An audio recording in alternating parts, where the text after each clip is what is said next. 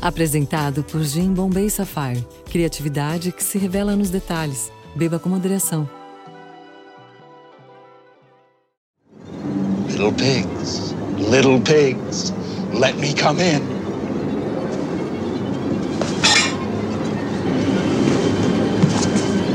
Not by the hair on your chinny chin chin. Then I'll huff, and I'll puff, and I'll blow your house in.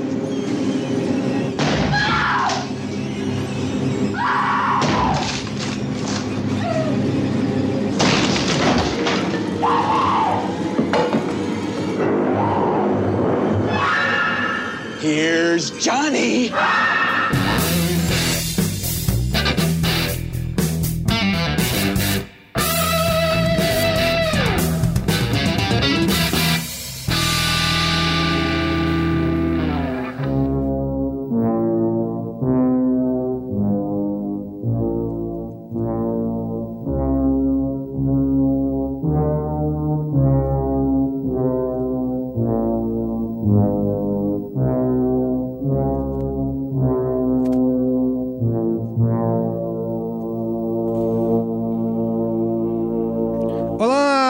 Carlos Merigo, esse é o Braincast número 54. Braincast especial, né, Saulo Minetti? Aleluia! Esse é um brinquedo dos meus sonhos, esse, cara.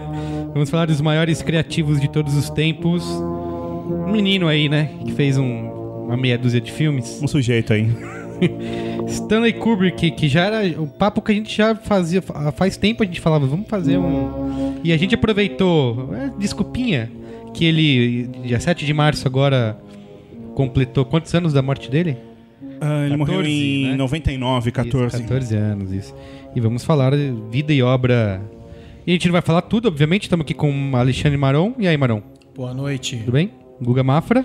Boa noite. Ah, a gente não tá aqui pra fazer uma biografia completa. Longe, tá aqui longe da gente. Pra bater um papo sobre vida e obra do, Do menino. do menino. Como se traduz Stanley? O que seria Stanley em português? Guga. Estevão. Estevão Kubrick? Vamos comentando aí, Saulo? Bora, vamos lá. Steve. Comentando os comentários. Comentando os comentandos, o último programa 53, o novo noticiário. Comentando os comentandos. Isso. a gente recebeu vários comentandos. Não, vários Foi um, comentandos. foi um programa polêmica. Foi um programa polêmica. Vários comentários. Não dá pra ler todos, infelizmente, mas teve comentários muito bons, aliás, dessa vez. Eu acho que foi a qualidade dos comentários mais impressionante do que a quantidade. Eu vou ler o primeiro aqui, ó. É, Olá, me chamo André e estou no terceiro semestre de Publicidade e Propaganda em Santos, São Paulo. Será que ele é aluno do Tucano? É possível? Possível, né? É possível. Ouvi o último Braincast sobre o novo noticiário e gostaria de dar minha opinião não sobre o assunto, mas sobre o momento da TV brasileira. Vocês disseram que o jornalismo na Globo é, ve- Isso aqui é, bom. é velho e ultrapassado, mas gostaria que vocês me dissessem o que na Globo não é velho e ultrapassado. Se você observar a grade da Globo de 1980, você vai ver que é muito parecida com a de hoje, com a de hoje. Pouca coisa mudou e na teoria é mais fácil derrotar um exército que você pode prever os movimentos. Óbvio que não. Na época tinha Sessão da Tarde, Malhação. Hoje, por exemplo, tem... Tinha armação ilimitada. Tinha aquele programa de mulher que passava de manhã que agora tem de novo. Né? Se você Boa, boa observação do, do garoto. Fa- um fator essencial que pode for pipi com a Globo é o fato de que a modernização da internet e da TV a cabo estão trazendo ao público brasileiro muita cultura norte-americana. Uma prova disso é que The Walking Dead chegou a brigar com o Big Brother Brasil pela liderança da audiência. Pensar nisso há 10 anos atrás seria absurdo. Mas aí eu não sei se é porque eh, The Walking Dead tá, tipo, estourando, bombando, ou porque Big Brother tá uma draga, É, entendeu? tá Mas caído, talvez né? mas foi o Big Brother, Big Brother mesmo, que passa logo depois da novela, ou foi aquele que passa mais tarde? Eu nem sabia que tinha um que passava Eu acho mais que tarde. tem. É porque o primeiro Não, não sei, mas Big de qualquer, Brother... maneira, de qualquer maneira é impressionante. É, o primeiro Big Brother que passa logo depois da novela é mais bobagem e o outro já é mão na bunda e tal. A Globo está fazendo hoje programas para avós, avós Ninguém Mais Quer Ver Zorra Total. Mas você e o Faustão com aquela premiação bizarra dele. A Globo tem que avaliar a grade dela enquanto a água ainda está no joelho. Porque quando chegar no umbigo pode ser tarde demais. Caramba, o cara... Tá...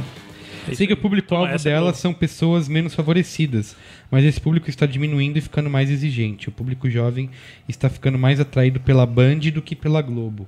Se a Bandeirantes investir em qualidade de som e imagem, porque pra mim esse é um dos principais fatores de sucesso da Globo, a grandalhona vai pro espaço. Eu discordo, eu discordo completamente É, dele, eu porque a, a, Bandeirantes, muito pelo contrário, a Bandeirantes tem uma qualidade foda, muito melhor do é. que em, técnica, tá? De Isso, imagem é. e tal.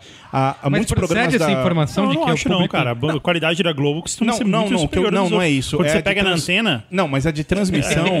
a Não, não, mas a maioria das pessoas pega sim. Quando você Praticamente todos os, aliás, todos os programas da Bandeirantes hoje, se tem uma TV wide e tal, LCD, LED, qualquer porra, é, né, Não, tela encher e tal. A Globo não, HD. a Globo, jornalismo- 80% dos programas da Globo ainda É, tá naquele formatinho é- 4x3. Não, não, beleza, mas HD é tudo igual. Agora, se você pega no canal analógico via antena, o da Globo, você pode ir pra qualquer lugar. É, isso o da Globo é. pega direito, os outros foi. pegam todos com chiado e tal. E a maioria da população ainda assiste assim. Eu só, eu só discordo com ele. Aliás, discordo em várias coisas, mas acho que a principal é que ele fala que, que o público da Globo, no geral, são pessoas de uma classe social. Como é que é que ele fala o termo que ele usa?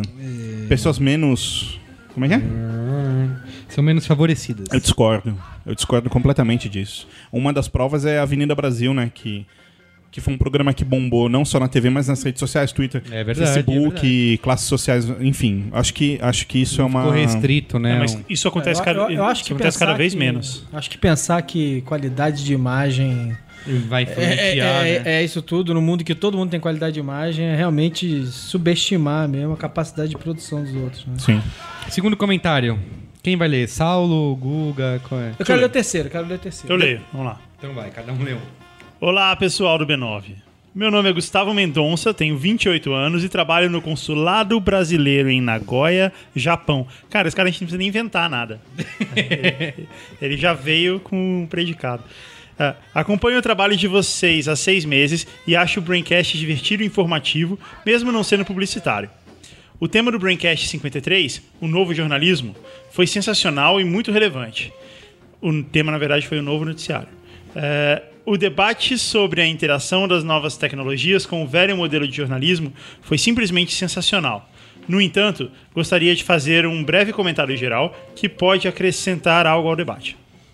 Em diversas ocasiões, os participantes do cast julgaram que a revista Veja e o programa Manhattan Connection têm uma postura excessivamente conservadora e liberal, que chega a ser tóxica e nociva para o jornalismo brasileiro. Creio, no entanto, que haja uma. Cara, parabéns pela, pela pontuação, parabéns. Eu estou muito orgulhoso dos comentaristas do, do Braincast. Creio, no entanto, que haja uma diferença fundamental entre os dois casos. A revista Veja é alegadamente imparcial e jornalística, enquanto Manhattan Connection é um programa de opiniões, não necessariamente jornalístico. Mas feito por jornalistas. Creio que, para a direita, o Manhattan Connection ocuparia uma função análoga ao que o blog do Sakamoto apresenta para a esquerda. Representa. Nesse sentido, acho perfeitamente válida a postura do Manhattan Connection. Acho que a democracia é beneficiada pela existência de diversos veículos para a expressão de opiniões diferentes, especialmente se considerarmos que vivemos em um país que é governado pela esquerda há 10 anos. Creio que, na ausência de uma mídia mais alinhada com ideias de direita, o discurso político brasileiro poderia ficar engessado em uma postura acrítica. Antes de você continuar, porque ele vai fazer uma pergunta, eh, eu critiquei o Manhattan Connection, eu até comentei com o Merigo aqui antes de começar o programa que realmente o Maron tem razão, é um programa feito por, por jornalistas, mas ao mesmo tempo é um programa de opinião e eu tratei ele como se fosse um, um- um programa de jornalismo. Mas- Foi, foi parte erro meu, realmente. Mas a opinião não exclui jornalismo, né? Na verdade, é, por mais que, que- Ainda mais com a- a- o gabarito dos caras que estão ali, né? Quer dizer, eles vão sempre ter. Eles podem ter opiniões diferentes das tuas, mas eles vão sempre usar é, é, é, opiniões bem embasadas. Claro que a gente pode discordar das opiniões deles, mas. Dificilmente você vai ver o, o Caio é, é, chegar e, e falar um negócio completamente é, sem nenhuma base. Ele vai, pelo, eles sempre vão se justificar. Sim. Sempre vão tentar justificar o ponto de vista deles, mesmo que a Eu, gente eu discorde posso ler a pergunta deles? Vocês estão dando spoiler, né? Cara. Dando spoiler. O que me leva. é, retornando, a gente está lendo o e-mail do nosso amigo do Japão. O que me leva a uma pergunta. Vocês acham que o Brasil caminha para uma realidade de consumo jornalístico similar aos Estados Unidos, onde o público busca cada vez mais notícias enviesadas e alinhadas com suas próprias opiniões políticas? Entre as emissoras jornalísticas, a Fox News, direita, e a MSNBC, esquerda, dominam, enquanto a CNN, mais imparcial, amarga a terceira colocação na preferência norte-americana. Já viveríamos uma realidade similar no Brasil? Abraços e obrigado pelas horas de diversão e informação. Parabéns, qual é o nome dele? Parabéns, Gustavo Mendonça, cara. Você escreve muito bem. Gustavo Mendonça. E aí, qual é a resposta? O que, que vocês acham? E aí, pessoal, o que, que vocês acham? Eu acho que não, eu acho que é um, é um longo caminho ainda É, para que. eu também acho. Pra que Eu acho que as pessoas até procuram pô, essa opinião, ainda mais com a internet, né? Eu até falei isso no programa passado. Você- na internet você procura aquilo que você quer ler, enquanto se você for ler um jornal, uma revista, você vai encontrar informação que você É. não estava procurando. Mas não tem ainda essa, essa polaridade. Eu acho, é, eu assim, acho que leva um longo, tem um longo caminho ainda pra população se interessar pelo noticiário em si, principalmente Discordo noticiário político, vocês. coisa assim. Discorda? Discordo de vocês. Eu acho que é da natureza humana procurar o que é aquilo com, com que ela concorda. Acho Sim. que as pessoas tendem a se juntar em torno de opiniões parecidas com as dela e essa e eu acho que isso é uma é, é, embora não seja desejável, é quase uma realidade inevitável da vida. Ah, não, quanto a isso, sim. Tem, Bonito tem isso. vários. Com o digital, inclusive. Maron Alexandre, forte. 2013. Tem vários, tem vários artigos falando isso na internet, de que a internet leva você a só ler as coisas que, com que você concorda e tal.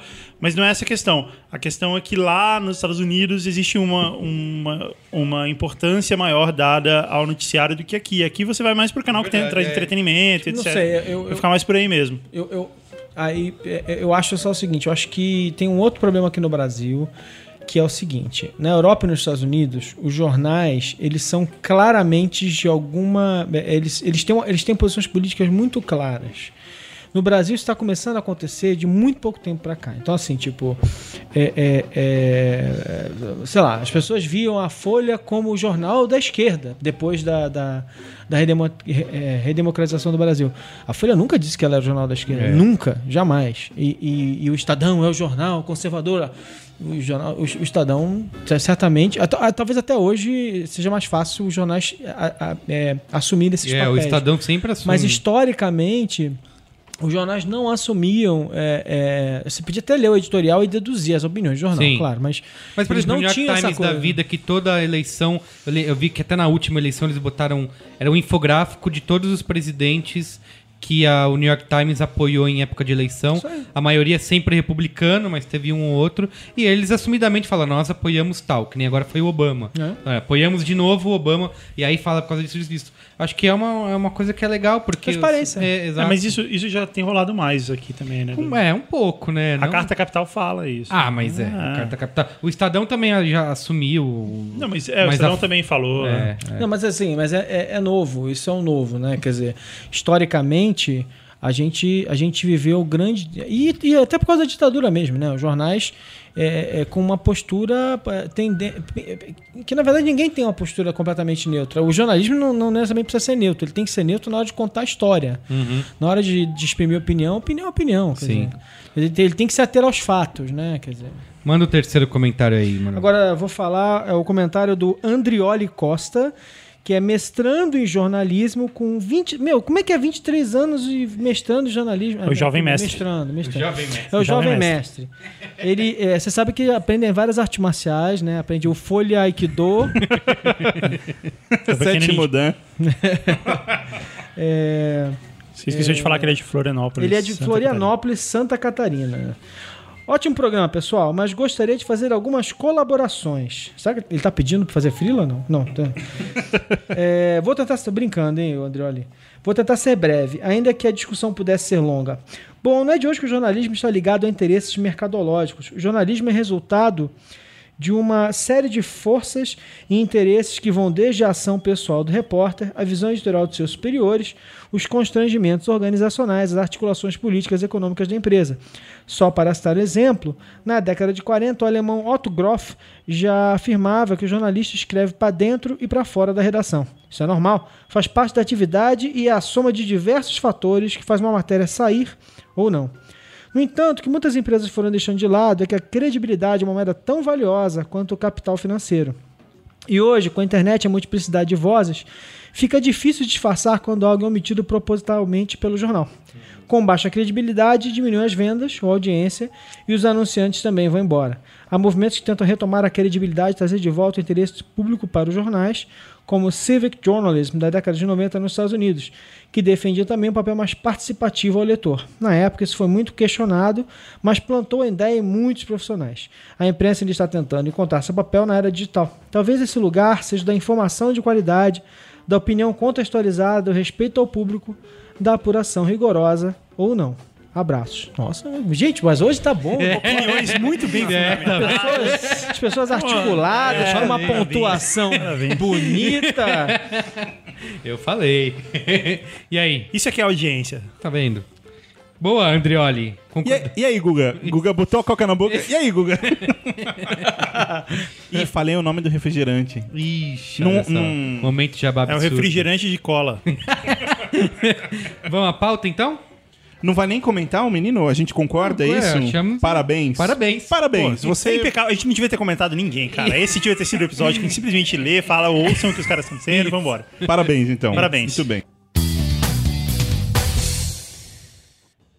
Vamos lá, você falou Stanley Kubrick. Como é o papel do B9, a gente, óbvio, vai falar um, pouquinho da vida dele e tal, e obviamente do- falar dos- de todos os filmes. Mas a nossa, a nossa missão né, no mundo é perguntar e tentar responder por que, que um cara como Stanley Kubrick representa tanto hoje em dia e representou tanto no mercado criativo e hoje é uma pessoa. que Inenarrável. con- É. É uma pessoa morta. que, É, Hoje é uma pessoa morta. que continua O Mar- Marão falou, a culpa é minha, eu não abri o microfone dele. Desculpa. Desculpa.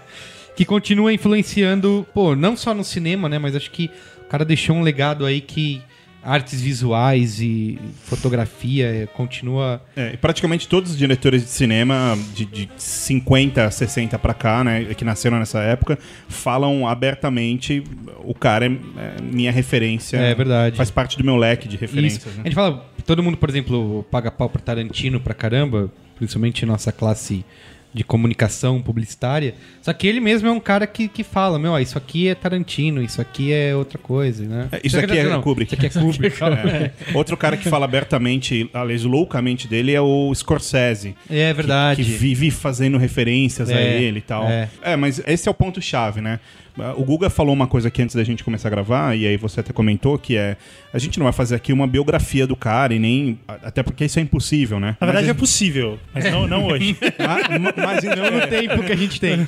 Ah, a gente pode fazer uma minissérie. Isso. Não. Não, o que, eu, o que eu acho importante falar é que, assim, semana que vem alguém vai escrever dizendo faltou falar, não vai faltar. Vai. Vai, faltar, a gente não vai falar de tudo e tal. Vai. Mas e, e- e, assim, a gente falando de influência, o que ele deixou, e ele é um cara que assim, a gente fica pensando, quais foram as influências dele, né? O que, É. que ele usou como influência. E chega a partir de um certo momento que ele começou a ser a sua própria influência, É, né? eu eu acho tem- legal a gente começar conversando de Kubrick, ah, embora isso não seja uma biografia, mas falando principalmente da, da infância dele. Sim. Porque eu, eu acredito muito que grande parte do que ele acabou se tornando tá ali, né? Então, assim, existem milhares de, de pessoas e referências na internet, enfim, de- que sempre falam que ele era um mau aluno e etc É. e tal, mas na Tem a verdade história isso... de que ele nunca lê um livro por livre espontânea Mas na verdade tudo isso é, é, é bobeira, assim. Muito pelo contrário. Ele era muito influenciado a ler desde criança. Então o pai dele lia muito, a mãe dele lia muito. Ele vivia jogando xadrez quando era criança. E tudo isso acabou voltando pro Kubrick diretor. E a gente vai entender já já por quê. Mas uma coisa interessante que uma vez eu ouvi sobre ele é um professor que comentou anos e anos depois. Quando ele era garoto na escola, ele ficava pedindo pra copiar a lição de casa dos outros em vez de fazer a É, dele. E aí é. ele fez isso muitas, muitas, muitas vezes. E aí um dia o professor ficou putão e falou: Meu, vem aqui, Estevão. Por, por que, que, você, por que, que você fica fazendo isso? Por que, que você não vai e faz a lição de casa? E a resposta dele é brilhante, que ele fala: Porque eu não tenho interesse. Isso, Isso é. é, muito foda, assim, cara. É muito foda. Então, desde sempre foi um cara muito obcecado em ler, em jogar xadrez e, e, no geral, em fazer coisas que envolviam um aprofundamento do raciocínio muito alto uma criança, né? Sim. E outra coisa que acontece na vida dele é, o pai dele era médico. Então, pros padrões, ele nasceu em 28 em Nova York. Então, pros padrões daquela época, eles tinham, por exemplo, casa própria. Sim, então, ele era uma, família, rica. com grana, né? Isso. E o pai dele não só deu uma câmera fotográfica pra ele, como montou uma espécie de estúdio em casa. Então ele, além de tirar foto, ele fazia experimentações, né? Então ele se espelhou no pai pra ter o interesse, né? Isso. E aí vem, vem o, talvez o primeiro passo para a carreira dele, que foi quando ele era adolescente, o presidente Roosevelt morreu. E aí foi uma comoção nacional, né? Pô, o presidente morreu, o Justo Roosevelt e tal. E aí ele, ele fez uma foto que é muito fácil de encontrar na internet. Você procurar Kubrick Picture Roosevelt, você acha? Que é de um, de um jornaleiro na banca de jornal arrasado, assim, triste, olhando pro jornal impresso com a matéria da, da morte do Roosevelt. E aí ele ganhou um prêmio por conta dessa fotografia e conseguiu um emprego na revista Look. E ele tinha só 16 anos de essa, idade. essa época dessa foto ele fez porque ele trabalhava num jornal de da escola, era isso ou não? Ele foi simplesmente tirou a foto e vendeu pro. Eu não me lembro desse detalhe, mas eu posso estar falando bobeira, mas se eu não me engano, a foto ah, foi um prêmio da revista Life, se eu não me engano, mas ele acabou indo trabalhar na Look aos Sim. 16, assim. Então foi uma essa foi a entrada dele no mundo profissional. Então ele começou muito jovem e já entrou nisso. Ah, e uma coisa legal, e isso a gente acaba vendo nos primeiros trabalhos dele no cinema, parte do trabalho que ele fazia como fotógrafo, cobrindo reportagem e tal, era justamente cobertura de boxe. Então ele ia cobrir lutas, etc. E aí nasce o, o Kubrick profissional, ainda menino, né? Ah, até que ele faz o primeiro ah, trabalho cinematográfico, pouquíssimo tempo depois, que é um, um documentáriozinho, pequenininho, custou tipo menos de, de- acho que 3.800 dólares, assim, ele vendeu por 4 mil dólares, que era justamente uma filmagem de uma luta de boxe, né? E que é muito, assim, óbvio que com o advento da internet, isso é muito mais fácil encontrar, mas foi a primeira incursão dele. E aí, nesse momento, nessa época da vida, é quando nasce o Kubrick, entre aspas, diretor, porque ele abandona A fotografia. a fotografia e decide, eu quero trabalhar com isso. Sim.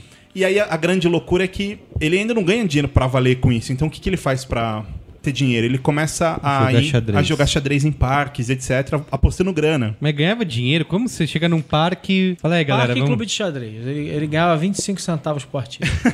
Caramba. di- Diz a história que ele conseguia chegar a ganhar uma média de 30 dólares por semana, que era um... 25 centavos por partida. E 25 centavos naquela época era É, dinheiro tá pra bom. caramba. Mas tinha que ganhar e ou não? Imagina Era 30 só dólares jogar? por semana, cara. É, na época, a gente tá falando da década de 30, 40, é grana.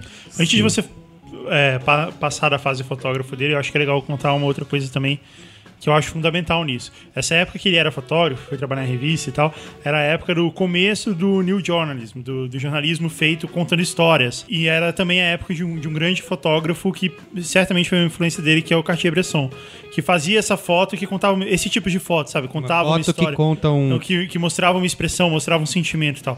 E boa parte do que a gente vê do Kubrick nos filmes dele são esses enquadramentos que é quase parado, quase uma fotografia É, na tela, é, né? é. Onde qualquer você vê que ele tá cuidando disso. É, né? isso acontece em qualquer tá filme tentando passar dele. isso. Você, você aperta o pause no controle pra ir no banheiro, você olha e fala, caralho, eu quero imprimir isso. Sim, é, é. O tempo inteiro isso, isso acontece. Eu não citei O uma Saulo coisa. sempre fala no banheiro, já reparou? Sempre tem uma coisa do gênero. Uma coisa que eu não citei, o nome desse documentário chama Day of Fight, pra quem quiser procurar, enfim, alugar na internet. O, o- o- o- Deve ter no YouTube, não deve? Esses trabalhos iniciais deles, esses curtas. É. Porque assim, como ele não tava em estúdio, não sei se. Será que tem direito? Não sei, eu, eu não eu Ou sei ele que mesmo- foi vendido, mas eu não faço a menor ideia qual, qual foi o rumo desse. Eu sei que falando do primeiro filme dele, eh, que é um filme que depois quando ele se torna um diretor reconhecido, etc, ele fez de tudo pra tirar esse filme de todos os lugares possíveis. Qual filme? Fear and Desire. Ah, tá. Só que daí a gente tem, graças a Deus, o advento da internet. O que hoje em advento dia é fácil alugar esse filme. Sim. E ele e foi o primeiro filme dele, né? E, E- e é legal- mesmo pra valer. E é legal a história de que ele, o pai dele ajudou, né? Ele fazer o filme, né? Tirou, resgatou grana do seguro, etc. Hipotecou a casa, sei lá. É, e é. deu e ajudou ele a fazer. É legal que a história do, do Kubrick não é.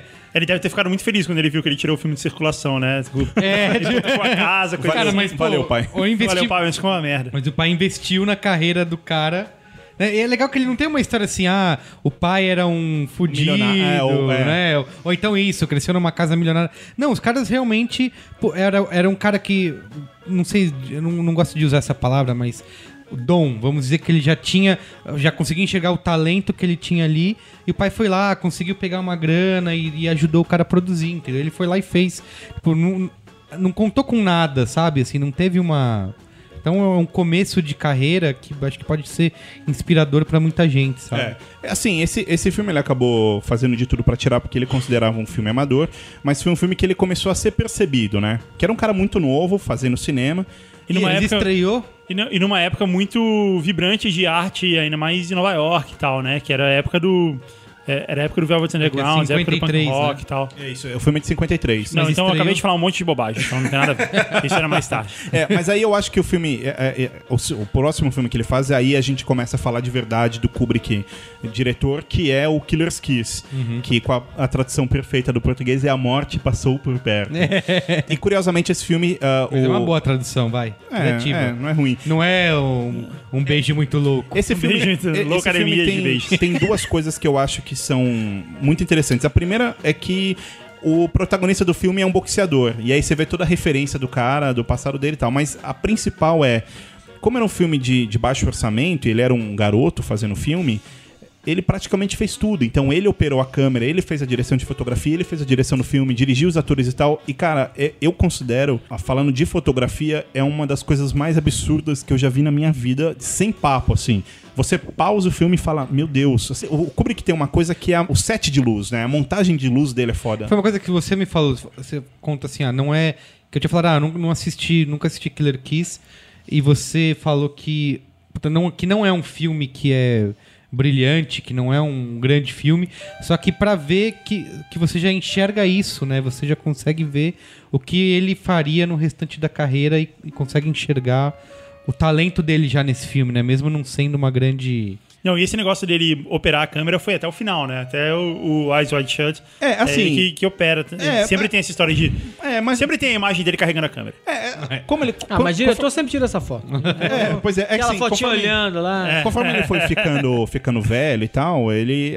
Eu não tem- aguentava mais a câmera, tava pesado. Isso, é. Mas, É. Ele, mas ele sempre foi um cara muito de pegar a lentezinha dele e falar, ó, Isso, gente, é ficar- aqui e tal. É, mas Todo- nesse, todo nesse diretor filme. faz isso. É, mas nesse filme é a foto padrão, né? Vem cá, faz uma foto minha só aqui. é tipo a gente no salão do automóvel com a Ferrari, assim, né? Agora tira a foto da minha cadeira vazia. Esse, esse filme tem sacadas, cara, de luz que, que você olha e não acredita que é um menino de 20 e poucos anos fazendo filme. Duas que, que eu acho absolutamente impressionantes. é, o personagem principal, ele se apaixona por uma garota que mora na frente dele, assim, no mesmo prédio, aqueles prédios com vão no meio. E tem um jogo, tem um- alguns cortes que tem um jogo de luz eh, e um espelho na- num- numa, num criado mudo da casa dela. Então, em um corte, ele faz os dois cenários na base da luz. Cara, é muito foda esse um. E outra coisa que é incrível.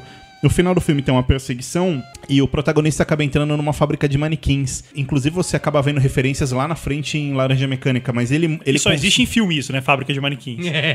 Isso, pois é. no mundo real existe. Como é conveniente. É, como é, é? E, e em Nova tem- York, tem, cada, cada quarteirão tem um. E, cara, e tem construções com os manequins. Então, por exemplo, o, o cara tá sendo perseguido e ele tá escondido meio na sombra. Aí, quando ele coloca o rosto assim pra fora, tem uma mão de manequim, como se fosse a mão do, do- de Deus Uma no fruta, Michelangelo. uma mão. Isso, uma Ah, mão. tá. Apontando o dedo pra baixo, assim, pra cabeça do cara. Tipo, ele tá aqui. Então, ele tem umas piadas, assim, que são brilhantes, né? E aí, nesse filme, ele, ele já passa a ser visto como Hollywood passa a olhar ele e fala: Meu, olha esse garoto, né? Inclusive, tem uma coisa que eu acho genial, que é ele era muito, muito, muito fã do.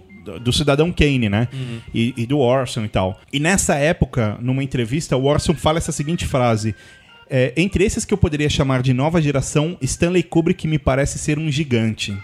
Cara, isso é muito foda, né? O cara que você sim, admira. Vem do cara que. Não, não, não. Não, cara, é, é o Orson Welles. É, Isso, é. não é o cara.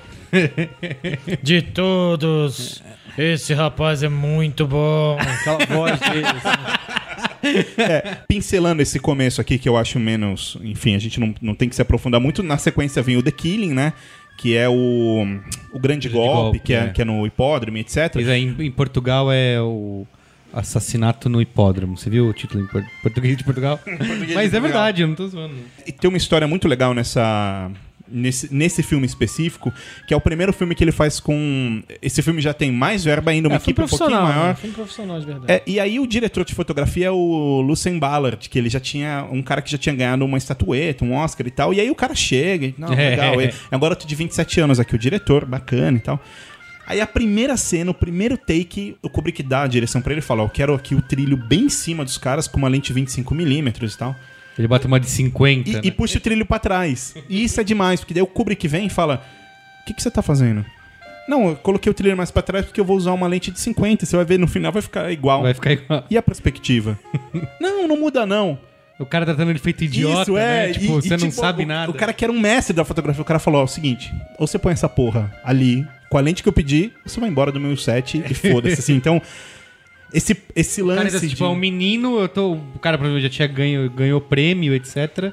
Vou botar aqui em qualquer coisa que ele não vai entender. Eu só, eu só preciso mostrar o produto final pra ele. É, provavelmente qualquer outra pessoa teria passado, né? Mas Sim, é que o exato. Kubrick, o Kubrick por, por ser o Kubrick, por ter e por ter basicamente em todos os filmes dele ter feito tudo, ele sabia exatamente. É, exato. É. Dá pra enrolar. Ele não é aquele cara. Que nem. eh, Hoje em dia tem muito isso, né? Esses diretores de aluguel, vamos dizer assim.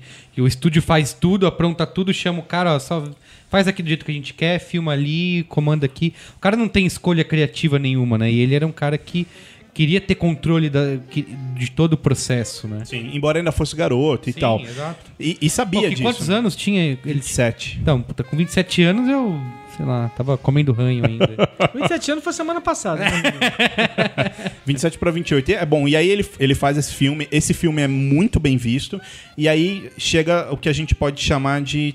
Embora eu ache o, o Killers que já é um grande filme, eu acho que daí vem o primeiro grande, ah, entre aspas, blockbuster dele, talvez, Concordo. né? Que é o. Birds of Glory. Isso. Glória feita de sangue. Ou esse, em português de Portugal, Patos da Glória. Esse filme tem uma. de francês na trincheira da morte.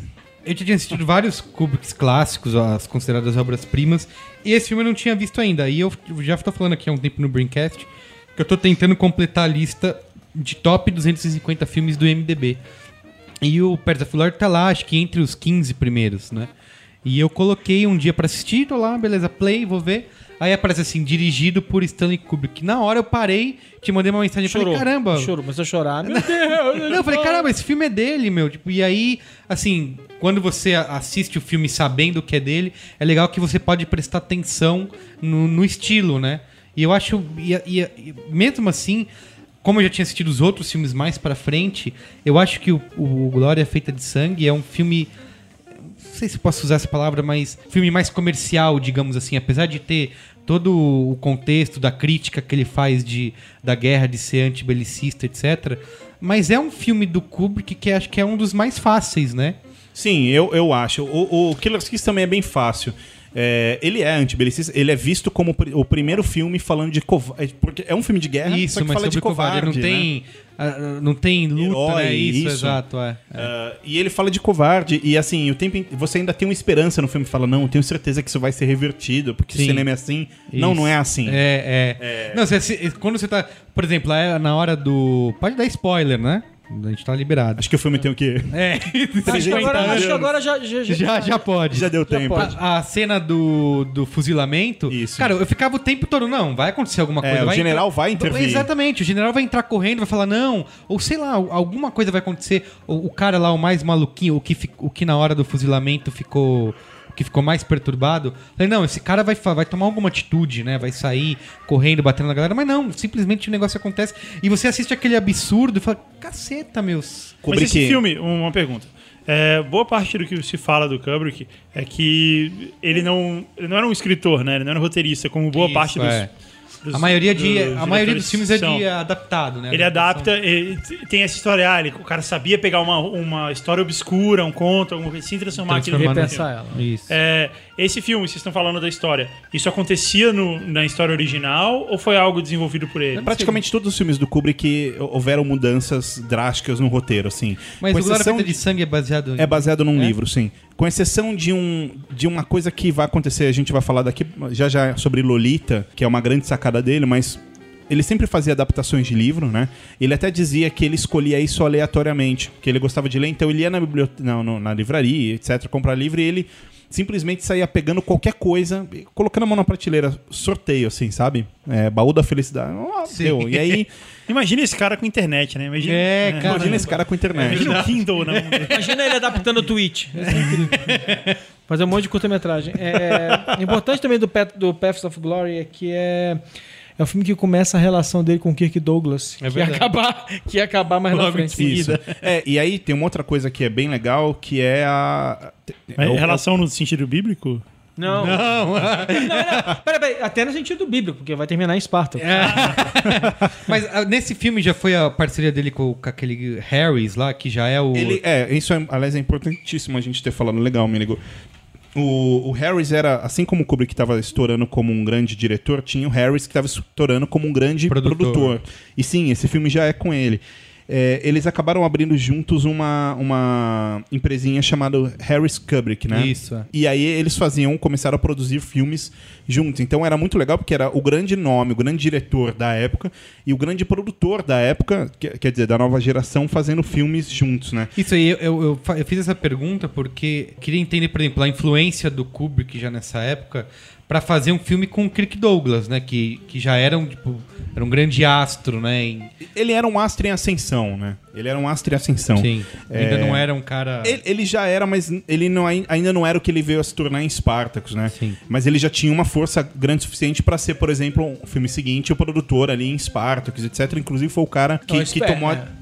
Que, é, que, que tomou a decisão ah, em relação ao diretor, etc. Então, É, ele, assim, brigou, ele brigou com o diretor, não tava dando certo, e aí ele chama o Kubrick, porque ele já tinha trabalhado com o Kubrick, para dirigir os Spartacus, que era o projeto da vida dele. Sim. Assim, ele comprou os direitos do livro, ele era um projeto Ele pessoal do Kirk financiou É. todo o negócio. Mas é engraçado porque eh, se eles não tinham... Eu tô, tô pulando parte aqui. Estão pulando. Não, tá pulando. É porque ele, ele, ele tentou dirigir um filme do Brando.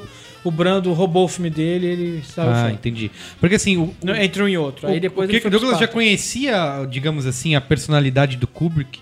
Sabia que ele não era um diretor Mas é que- fácil. não, mas é diferente, porque e ainda no- assim chamou ele pra... No Paths of Glory, o, o Kirk Douglas ele era um ator. isso, exato. Ele não era o No, cara. no, no, no, no Spartacus era, era o filme dele. Sim, assim, ele sim. pagou Ele era do um bolso superstar. dele. A bola é minha. Provavelmente daria Ele o problema com, muito, com todos os diretores. Ele tinha uma opinião, ele queria que o filme fosse de um jeito. Então, com- à medida que o, que o Kubrick foi metendo a mão, e, e- e o mais impre- impressionante é que aí o filme ganhou o prêmio de tudo quanto foi É, jeito, foi um, é. foi um baita Isso. sucesso. É, um- uma coisa que eu acho legal é o seguinte: a gente fala às vezes sobre.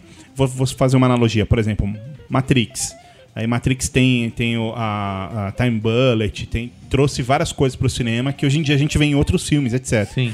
O Kubrick fez isso a carreira inteira dele, né? Então, por exemplo, uma coisa antes, no, no Pets of Glory, que foi, uma, foi uma, um absurdo dele ter feito, foi a Steadicam, por exemplo, Da trin- batalha, né? e- nas E trincheiras. nas trincheiras, etc. Não, que não, eram- mas peraí, Steadicam, o equipamento Steadicam foi inventado só mais tarde, né? Só que ele fez isso nas trincheiras na época do Pets of, É, mas Carregando era outro equipamento, é, é, Isso. era- é. mas é assim, é, é de... É, é o conceito da Steadicam, Isso, sacou? isso. De pegar o detalhe da, da batalha, da trincheira, né? Tipo, de, de mostrar de perto. Eu, É que, que é uma coisa que a gente. Vocês falaram do Orson Welles, que, tipo, lá no começo, o cara pegou o cinema, que era um teatro filmado e tal, e passou a colocar a câmera fazendo parte do- do- da narrativa, né? E ele aprofundou isso animal, assim. Isso é, isso é talvez a, a coisa mais perceptível de toda a Já que carreira isso aqui dele. é uma do- bagunça que eu voltando no filme, é- e, e o The Killing é o, é, é, é, é o filme da narrativa não linear, né? Que é quem Ah, fez o verdade. Já que a gente tá chutando, vai vai, volta. vai Isso. Aqui isso. também, não, é, aqui também, a narrativa linear também é um negócio do Orson Welles, né? É ok.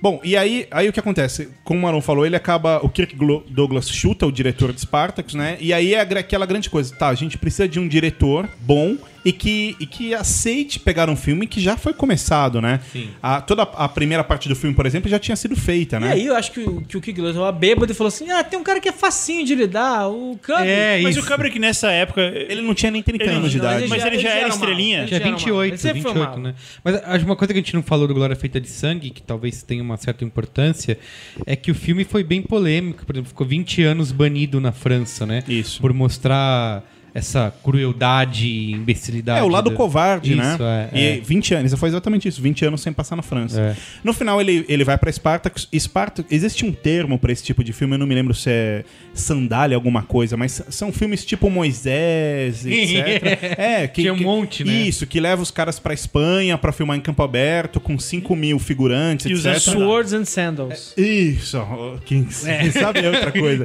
Quem E- sabe, sabe. E né? esse foi. Era Quem um tem o Wikipedia aberta na frente é. E esse, e esse, e esse era um filme ah, que não falava de religião. O que é, É verdade, Ele, não tinha Eu Jesus, se eu né? falei certo. Mas uma coisa que eh, eu acho que veio antes de. Não que veio antes, mas foi uma declaração do, do Kubrick antes de Spartacus. É que já era uma fase em que Hollywood não tava mais vivendo aquele tempo. Ah, meu, isso aí, cara, cinco anos, Hollywood não tá mais naquele tempo, vai. Não, mas Porra. assim, que, que todo mundo falava de ah, Meu, ó, que é, o- os carros, os Rolls Rolls Royce 58. com- Hollywood não tava mais naquele tempo. Aí 65. Hollywood já não tava tava mais naquele tempo. Agora é ouro, Mas é. 73, Hollywood já tava em crise. Mas, cara, mas assim, mas não tinha anos. aquela época de que o filme era quase uma linha de produção. Por exemplo, o estúdio em Hollywood produzia. uh, o Star tipo, na época de. Casablanca, É, por exemplo. O Casablanca era, era considerado. Era ser pra só mais um filme. Né? Antes de, de, de virar um clássico e de ser um estouro, Porra. ninguém dava nada pra Casablanca, porque é, era, era o esqueminha, a engrenagem de Hollywood funcionando como sempre. Aí e- isso foi indo pra decadência, e aí foi quando o Kubrick fala que. é, de, de começar a valorizar o, o espírito criativo, entendeu? Dessa coisa mais independente, autoral. É exatamente aqui que morre o diretor e nasce o monstro, assim. É, é o fato disso que o Maron citou, né? A briga com, com Kirk Douglas durante a, a produção de Spartacus, porque era isso, o jogo era do cara que tava botando. Spartacus, é colorido já? Isso, aliás, é, é o, primeiro, primeiro filme. colorido. Isso, apesar que, que na sequência ele faz dois PBs, É, né? ele faz Lolita que é bebê, né? E depois faz o, o. Strange Love. Doutor. Como é que é em português? É estranho amor. Estranho, Doutor. Em português não, de não, Portugal. não, Não, não. no Brasil é Doutor Fantástico. Mas em português de Portugal é Doutor Estranho Amor. Que, que são PBs também. Mas quando acaba o filme, ele se livra de Spartacus. A mulher dele até falava em entrevista que esse Adoro um aquele filme livro que... de Spartacus que ganha uma porrada de prêmio, né? Isso que eu É, adoro. se livra. A, a mulher dele até cita em entrevista, já, já citou, que Spartacus foi um filme que, que, sur- que fez ele surtar, assim, né? Sim. Aliás, uma coisa que a gente não citou... Que você fala que você nem considera um filme do Kubrick. Não, eu não considero isso. Pra mim, Spartacus não é Kubrick. Eu não, eu não enxergo Kubrick Mas a gente tem que, mas você pode agradecer o Kirk mulher- Douglas, a mulher- cara. Mas ele tava atrás da câmera. Ele tava atrás da- Ele não aparece tanto assim. Você pode, a, a gente tem que agradecer o Kirk Douglas, É, porque o- senão ele não teria to- tido esse surto. É, aliás, é interessante falar, pra quem viu Pets of Glory, no o final do filme, a última cena é uma alemãzinha cantando lá Que no é a bar. mulher dele. Que é a terceira mulher dele, que aí fica casada com Quando ele eu até fiquei o... sabendo disso também É, demais. a cabeça. Ela fala que não... É, é muito legal. Ela É. fala que ela ficou olhando ele, ele ficou olhando ela e... Ele deu um, um deu um sorriso pro outro e depois Plau. 43 anos. Que legal, ele fez um filme sobre cachorrinho, Pets of Glory. Isso. Meu Deus. Solta Eu não sabia, a filmografia, a filmografia dele eu não sabia. É bem parte. É brilhante. Bom, e aí, depois de Spartacus, ele faz o sonho, acho que de qualquer criativo de qualquer setor do mundo, Mas né? é- foi aí que ele foi pra Inglaterra? Quando ele faz o Lolita, ele já tá na Inglaterra. Sim. Que ele falou, não quero mais, quero ter controle de tudo. Mas, mas o, ele era apaixonado, segundo ele, era Quero ganhar em apaixonado libras. por, por Nova York. Eh, só que ele encarava que a cidade não era mais a mesma. Isso é muito interessante, né? A mutação das cidades e o cara reconhecer isso. E ele não gostava de Hollywood. Por causa daquela vibe de. Agora de- sim é a época do punk rock em Nova York. Isso. E aí ele vai pra. Ele precisava ficar num eixo, segundo ele mesmo, de, do, do idioma inglês, e ele vai pra, pra lá. E aí ele vai já com essa cabeça de falar: daqui pra frente, o pau na mesa será é, diferente. meu, é o meu. Eu só faço o que eu quiser. E eu acho que é Mas aqui... bem de pertinho. Quem que pode fazer isso hoje em dia? Ah, ninguém. Steven Spielberg. Steven Spielberg pode fazer isso. James Cameron pode fazer isso. Christopher Nolan. Só falta. Christopher Nolan pode fazer Imagina, imagina daqui a 30 anos, 40 anos, alguém fazendo o Braincast sobre James Cameron. E aí ele pôs o, pé na mesa, pôs o pau na mesa e fez Avatar. Ele fez Titanic. É. Eu, eu acho que assim, tem uma sacada. Eu sempre. Uma coisa que eu já falei muitas vezes pro Merigo, e eu tento manter esse hábito, que é quando eu vejo um filme antigo. Eu sempre tento me colocar na situação de lançamento da época daquele filme, né? E, cara, Lolita na época era tipo brasileirinhas, era É foda. verdade, sabe? cara. A Lolita, Lolita- é uma Lolita- imitação de mulher nota 10. Isso. Isso, exato. Lolita, Lolita é logo depois do, do Spartacus. É, é o filme Lolita é É antes do Strange Love. Isso, é o primeiro filme Não, que ele tanto faz. é que ele vai levar o Peter Sellers pro Strange Love por causa do Lolita. Tá. Cara, Lolita foi um escândalo absurdo, assim. longe Ele é- disso. Lolita é, também, aí é muito interessante porque daqui pra frente, absolutamente todos os filmes são exatamente o que a gente falou anteriormente, que é Mas- a adaptação de livro. E, Loli- aí ele fez junto. Mas fala. com o toque dele, né? É, Um e toque- Lolita tem uma coisa uma muito legal. pesada dele. Que é quem adaptou o livro pro roteiro? O próprio autor. Ele chamou o O escritor Vitor Nakobov. Pra fazer o roteiro. Eu nunca li Lolita, mas todas as pessoas dizem que realmente é um- uma, quase que uma vertente da história até certo ponto, mas Não, que é é assim, não, perfeita, pera, pera, né? É o seguinte: Lolita, é assim.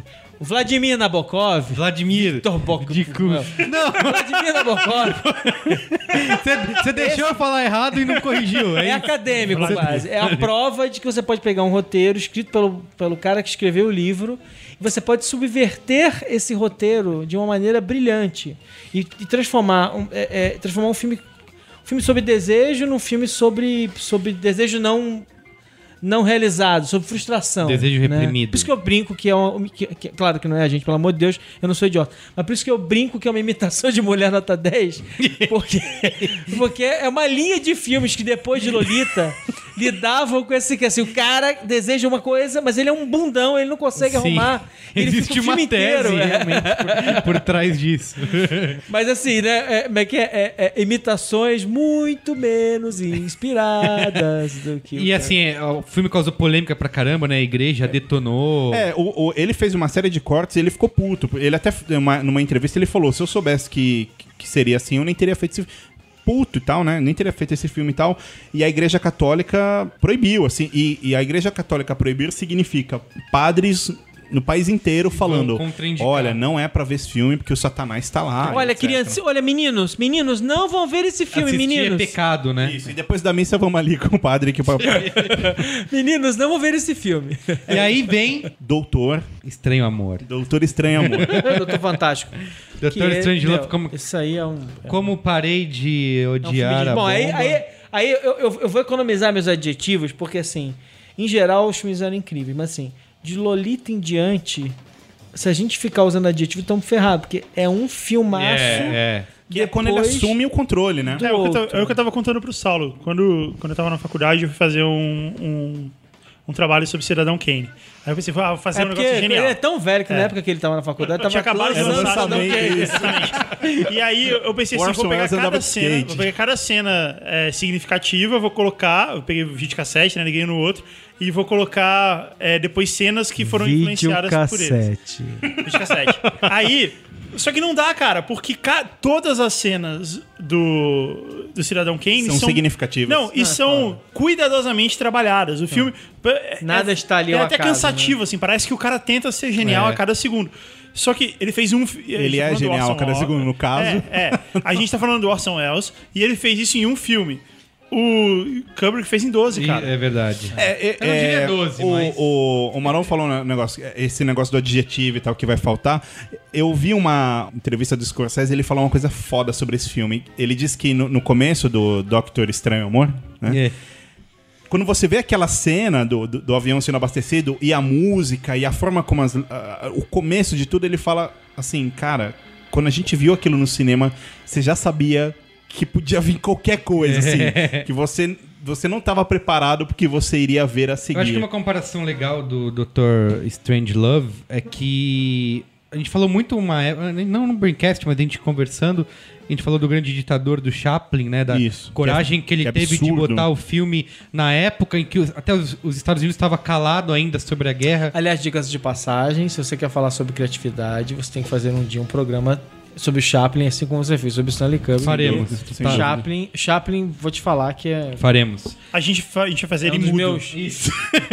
Vai ser um podcast mudo. E, e- e acho que a comparação é essa, porque ele lança um filme desse bem na época da crise dos mísseis. também. Só no né, final e que a gente faz falar. E que, tá- e que tinha essa discussão toda de galera com medo de. Era o êxtase da, da, da Guerra Fria, né? Isso. Todo mundo com míssil, vou, vou te explodir, vou te É, explodir, vou Exato, te e explodir. ele faz um filme que é uma grande piada disso tudo, né? Totalmente anárquico. Que eu lembro de ter visto é, uma das. Lembro não, eu li agora recentemente que uma das críticas dizia que o. Porque tiveram. causou polêmica, foi a, a recepção foi bem. Teve gente que adorou, mas muita gente bateu nele. Como o- tudo, né? É, como tudo, como todos os lançamentos de filme. E diz que o, o Kubrick merecia ser punido fisicamente por causa disso, porque era, um, era uma propaganda comunista. Sim. É, o, diz, diz, diz ele, diz a história, que assim, ele conforme foi montando o roteiro e etc., teve um momento que ele falou, cara, isso aqui é tão absurdo, é tão bizarro, que é engraçado. Isso, é, então esse filme... é- É, mas essa, essa é uma piada que você tem que. Você tem que ler três vezes pra entender, né? É, assim, o que eu quero dizer é, nessa época em que o cinema era algo mais. Mais primário. Quer dizer, era algo mais difícil de ser feito e menos filmes eram feitos e o cinema era uma das principais opções de entretenimento de todo mundo. Aí de repente vem um cara que acabou de fazer um filme. é, um filme blockbuster, tal, Spartacus, o cara faz Lolita e aí ele faz um filme desse. Como é que as pessoas viam isso na época? O Menego matou a pau esse negócio falando, foi muito criticado e ele sempre, na carreira inteira dele, até Todos o os último filmes, filme, ele é, sempre verdade. foi. É, as pessoas falavam que o Kubrick tinha um delay de crítica, que era o seguinte: ele lançava um filme, ah, tem que apanhar de pau, tem que morrer, vamos atacar fogo nele, etc. Aí passava 10 anos, todo mundo falava, caramba, aquilo era genial, e etc. uma coisa Então, sempre- eu sem querer comparar uma coisa com a outra, tá? Pelo amor de Deus. Mas vocês se lembram quando o Mel Gibson começou a fazer. é, Máquina mortífera. Não, não, não, primeiro. Não, não, sério, sem querer comparar. Ele fez é, o filme de Jesus, e aí ele fez aquele filme que é todo falado em sânscrito, sei lá. chama Ah. Apocalipto. É. E aí todo mundo fala assim, meu Deus, o cara ficou maluco. O cara fazia máquina mortífera, que era um filme comercial, agora o cara fez, vai, vai lá e faz um filme desse. Era mais ou menos isso, era mais ou menos a mesma Mas o, coisa. mas o Dr. Strangelove Ele parecia um maluco. sucesso de, Foi, de foi público, sucesso, né? foi Eu vou fazer, vou fazer analogia com o Spielberg, tipo, o Spielberg fez isso direto, tipo, faz, ele fez uma série de filmes fantasiosos, do jeito dele tal. o. Tubarão. Aí ele vai pra, por exemplo, Amistade no meio do caminho. Isso, Lista ele vai pra- Schindler é, pode é, ser Eu não vou nem usar a cor púrpura, porque cor púrpura é, é- aí ele saiu do fantasioso pro, pro lacrimogênio. Mas, aqui, mas beleza, mas é, é porque o Doctor Strange Love é, é um filme sarcástico num nível que. Ele, ele talvez seja o maior filme de humor negro. Eu detesto esse Pois termo, é. mas é, é o maior filme, talvez, de humor negro da história do cinema, assim. É tão absurdo, a É história um filme tão... que talvez o Woody Allen não entenderia. Woody, aliás, o Woody Allen... Na primeira vez. É, eu vou Ah, eu acho que o Woody Allen, eu não sei, acho que ele não ia gostar. Mas a gente tá falando de- do, do Kubrick receber crítica pra caramba, é, já adiantando um pouco a pauta, por o Iluminado ele foi indicado ao Framboesa de Ouro, por exemplo. Sim. Como, dire, como pior diretor. Então, assim, pra ter uma noção de como é, os filmes dele, com o tempo, foram, foram conquistando esse- essa aura de clássico e de cult. É. O Woody Allen fala, por exemplo, de 2001, Odisseia no Espaço, que já é o próximo, né? Talvez Eu a acho que a gente vai falar logo antes- porque não, dá, não vai dar tempo mais. Não, gente. não, vai. vai, ó, ainda e, falta. e antes, antes da gente... É, porque esse, esse, esse, esse episódio. É, a gente vai nem ter falou os duração melhor- do é. filme do Kubrick. A gente- exatamente, é, vai ter três horas e meia. É, a- a- É, a gente nem falou dos melhores filmes ainda. Antes da gente ir pro 2001, tem um, um comentário que eu queria fazer sobre os dois últimos que a gente citou, que é o Kubrick tinha uma mania de ele criava padrões em todos os filmes. Assim, Uma vez eu fiz um post no B9 falando sobre isso. E aí tem, tem dois padrões que já de Lolita pra frente já acontecem. Normalmente o, o protagonista ou algo do tipo passa por um processo de desumanização, assim. O cara tá num processo de desintegração social ou moral, né? Que é o que acontece com o Dr. Strangelove e é o que acontece com o professor em Lolita. E outra, outra coisa que acontece em ambos os filmes, e é brilhante, é cenas muito importantes, fundamentais pro filme, no banheiro. E isso é, é muito foda, porque você fala, por que no banheiro? Eu, eu peguei aqui uma coisa que, que Te foi... dou um dado. Te dou um dado. Foi exatamente o que eu falei naquela época no post, que é o seguinte. Segundo o próprio Kubrick, o banheiro é um símbolo de negação do homem. Um ambiente natural onde, de portas fechadas, nós chegamos mais perto do nosso senso primitivo. Seja fazendo teste de gravidez, abrindo o resultado de uma biópsia, treinando na frente do espelho de como se falar ou se portar em determinada situação. Então é justamente lá que você tá literalmente de calças abaixadas. Um outro baita é, é, é, é, niilista enlouquecido, que era o Polanski. Ele, vários dos, dos grandes filmes dele são sobre a, a degradação mental de alguém. Quer dizer, você vai pegar o inquilino, você vai pegar.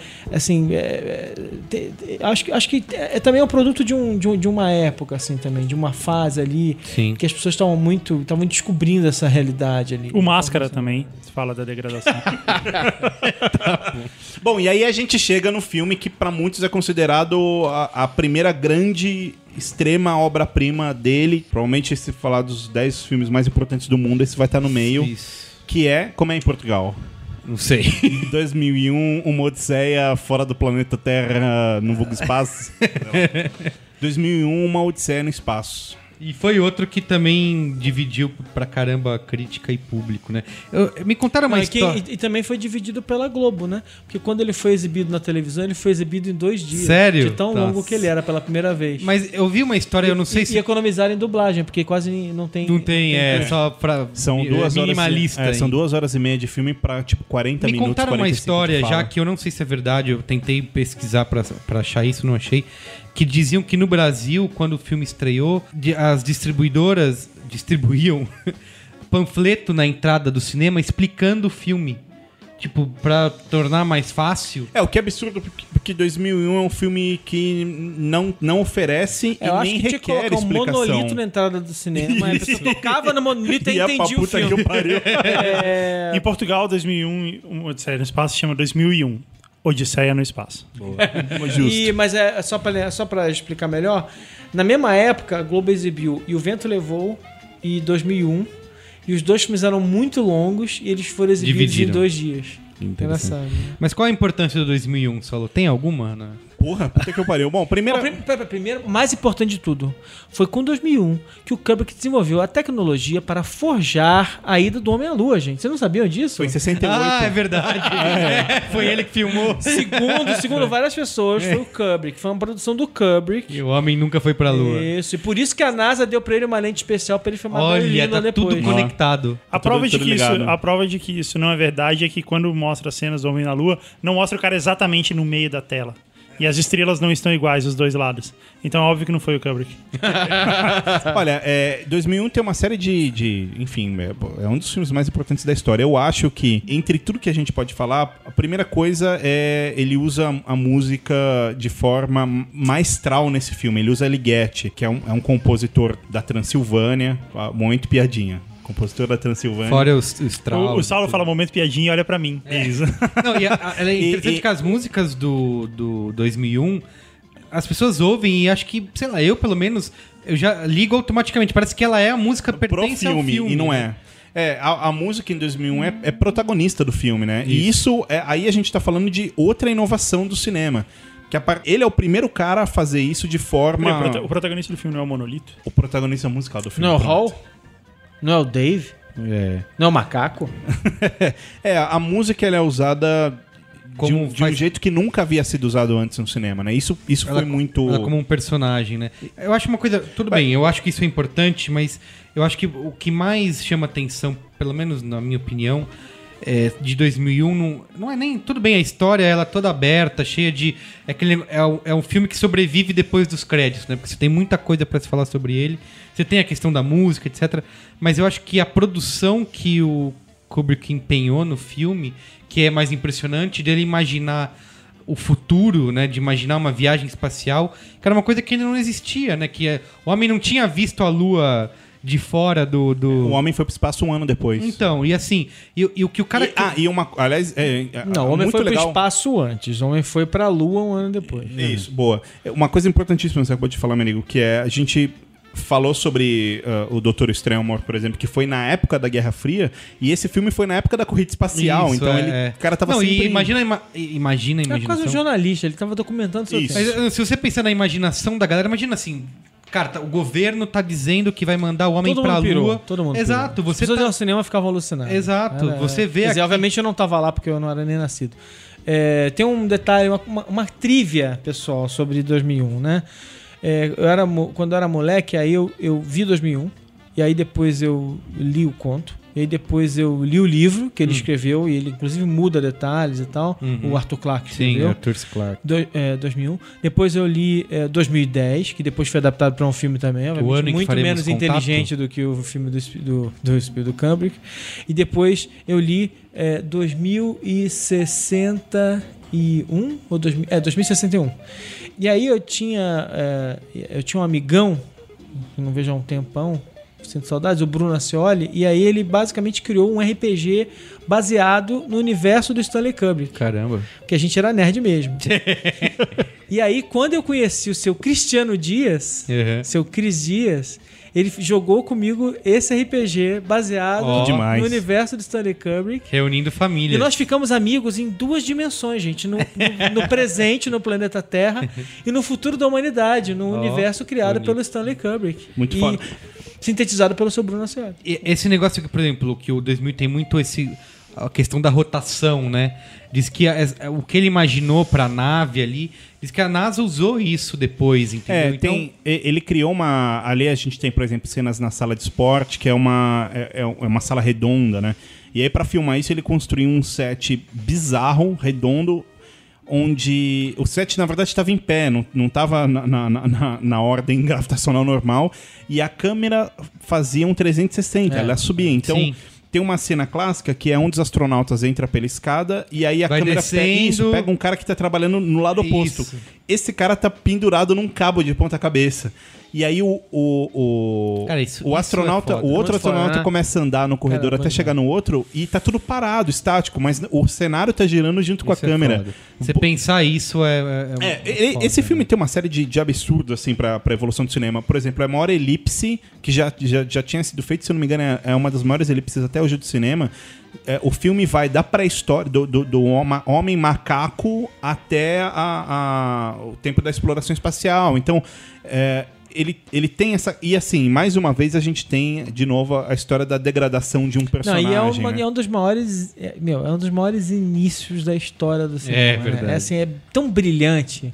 Tão brilhante. E eu lembro também que quando eles foram passar na televisão, era uma discussão sobre. Não, mas será que alguém vai aguentar essa cena inicial Isso. com os macacos, sem nenhum diálogo, não sei o que. Cara, é incrível. É eu tinha. incrível, é. Eu tinha, não sei se eu tinha 9 anos de idade. Eu vi aquilo assim, completamente assombrado. Mas uma coisa que eu vejo Completamente muito, por exemplo, isso, isso aconteceu na época e eu vejo muita gente comentando hoje, que assim, não é um filme fácil, né? Não é o, o 2001 não é um filme mastigado pra quem gosta de assistir filme hollywoodiano, que é o berço do, do filme mastigado. É, só um comentário. Uma vez eu vi uma frase muito legal disso, porque já, já haviam feito, feito fi- filme de espaço antes, e enfim, depois. Mas o, o cara fala, fazia uma, a, a seguinte crítica: 2001 não é um filme pra testículo, mas é um filme pra neurônio, né? Isso é do caralho. Legal, é. Não, e outra coisa, gente, o, o 2001 foi feito, assim, não é nada é casual, cara. Ele foi feito com a consultoria de um cara chamado Arthur Clarke. Esse cara é um gênio. Esse cara é um cara que, escrevendo conto, ah, ajudou a inventar o satélite geoestacionário, Uhum. que é basicamente a, que é basicamente a base de toda a telecomunicação mundial. O cara é um, o cara é um monstro, foi um monstro. E o cara tava lá, né? E o cara tava do lado dele como consultor Isso, do, é. do negócio. Assim, tipo, pra mim, assim, tipo, essas. so- Eu não tô, não tô dizendo que o Arthur Clarke tava lá no set, mas assim, tipo, essas, essas grandes soluções, essas sacadas, eu imagino ele no telefone com o Arthur Clarke, conversando. É. Fala assim, não, Trocando putz, aí ideia, imagina, né, imagina assim, a gente fazendo assado, não, porque. E como seria, por exemplo, um, um, um corpo no espaço fazendo. Como é que eu vou filmar? Imagina os papos É. desses dois monstros discutindo como, como solucionar as ideias de um filme É, desse. tem uma coisa que eu gosto demais nesse filme, que é, é o personagem, é o Hall 9000, assim. Cara, eu acho foda. Acho fo- eu acho que, assim, esse... É, é, é um dilema homem-máquina, cara. Que hoje em dia é muito. E que depois foi explorado pra caramba. Pra caralho, e só, tá- que, só que eu- a impressão que eu tenho é exatamente essa, que foi explorado muito, mas nunca foi tão bem explorado como lá, cara. A- É, porque lá não é gratuito, né? Lá não é bobo, não é bocó. E, e, e quando, e quando o Hall começa a cantar musiquinha de criança e vai morrendo, meu, aqui eu É muito chorei. eu chorei. Eu chorei. E o Hall, e o Hall era o vilão, meu. Quer Isso, dizer, era um é. vilão, vai, um É. anti-herói. Mas que é legal a gente falar de, dessa. Além da ambiguidade do filme, mas também na recepção, né? Porque tem. Muita gente saiu na, na, pré, na pré-estreia do filme para para os estúdios e para executivos. Muita gente saiu no meio e diz que o Kubrick contou. 241 pessoas saíram na metade. Para o do banheiro, filme. né? Tava morrendo de vontade de xixi, gente. Já teve, teve até um executivo da MGM que disse que era o fim dele, que agora não, Stanley Kubrick não ia existir mais porque o filme Aí era o Kubrick falou assim: Era o fim dele 10 lá, né? anos vocês vão É. ver. Era o fim dele lá. E, e aí ele vai pro, pro estúdio que fica até o final da vida. É, aliás, eu não me lembro agora se ele vai já no próximo filme pra, pra Warner. Pra Warner, é. Mas que ele fica até morrer. Isso. E a Warner, se ele queria carta branca, a Warner dava tipo, meu, Isso. cartaz branco. Tinha uma coisa cara. engraçada que assim, ó, o, o, o Kubrick foi detonado pela Igreja Católica por causa do Lolita, mas no 2001 ele ganhou o prêmio nacional Verdade. da Igreja pra mostrar a visão criativa em Prêmio Jesus no espaço. Isso, é. Então, a igreja que detonou ele agora tava, puta, você foi um. Você merece, deu um prêmio pro cara. É, e aí depois ele fazer 2001, que foi um absurdo, né, pra, pra época. E eu acho legal porque, cara, faz mais de 40 anos e é um filme do caralho e- e filme de discussão até hoje, né? Parece que o filme é ultra recente. E aí ele vai pra Laranja Mecânica, cara. É muito foda, assim. Essa, essa, eu acho que aí ele entra num- numa... Vindo de, de, de Doctor Strange Love, ele entra num processo criativo profundo, cara. E, e filme após filme, daqui pra frente, é, é só absurdo, né? É só absurdo. Laranja Mecânica, é, ele foi... É mais uma adaptação de um livro e ele, inclusive, foi... O livro fez 50 anos agora, foi- saiu até uma edição Isso. especial, é 50? Sua mulher até me presenteou com uma no meu aniversário com uma com a edição é, comemorativa lá dos Minha 50. mulher te 40 dando presentes. aí. Isso. 40 anos, boa. E cara, é assim, ele, ele foi criticado loucamente pelo autor do livro, pelo que ele fez, tanto que na década de 80 o autor fez uma peça de teatro e o personagem que era espancado era um sósia dele. Ah, O cara ficou puto e botou um sósia pra ser, pra ser espancado. Assim, cara, Laranja Mecânica é, é um filme que eu critico muito. E eu não critico o filme, mas o Menigo sabe disso. Eu critico a postura das pessoas em relação ao filme. É o filme mais conhecido dele, numa juventude, digamos Sim. assim, numa galera. Tipo, quando você fala Stanley Kubrick, é ah, Laranja Mecânica, eu adoro. a galera que tem o pôster na, Isso, na em casa, agência. é. Mas eu critico sempre porque Laranja Mecânica, um, não é um filme fácil de se entender. E dois, pra mim, a maior parte das pessoas realmente não entendem o filme, saca? Primeiro de tudo porque o, o, o filme é falado em outra, outra língua, né? É o Natsat, que é um, Uma mistura de russo, né? com- é, é um idioma que o autor criou e no final do livro existe um, um dicionário pra isso, né? Já começa daí, é muito difícil você entender. O termo laranja mecânica, quem é o que por que que chama laranja mecânica, né? Quem que é? Laranja mecânica é o próprio personagem, né? Existe um, um termo que é anglo-saxão que é o seguinte: tão bizarro quanto uma laranja mecânica. O conceito basicamente é o seguinte: se o homem pudesse mudar a natureza, a natureza de uma laranja, transformando ela em algo mecânico, ela ainda assim continuaria sendo uma laranja. E é isso que o filme fala, né? A laranja é o, o Alex. Sim, Inclusive, modificaram ele até o. é, o, o nome Alex, ele, ele é. Lex é lei e A é a negação. Então é- é- seria o contraventor da lei, é o cara anti-lei, que é o personagem principal. E, e durante boa parte do filme é isso que ele faz, né? Você cria um, um ódio natural do cara porque Isso. ele é violento, ele tem a quadrilha dele, a gangue dele. E ele pratica o que ele chama de ultraviolência. Ultraviolência, né? Aliás, uma coisa legal é que o próprio dicionário, a palavra homem no dicionário é orange, que já faz a ligação do, do- dele ser a laranja, né? Dele ser a, a laranja mecânica. Bom, então é o seguinte. O filme ele fala sobre, sobre primeiro a violência, depois o tratamento e o momento pós, ah, no momento que ele é controlado pela, pela sociedade Sim. que, que taxava ele como, como violento, né? Esse filme foi desculpa para violência.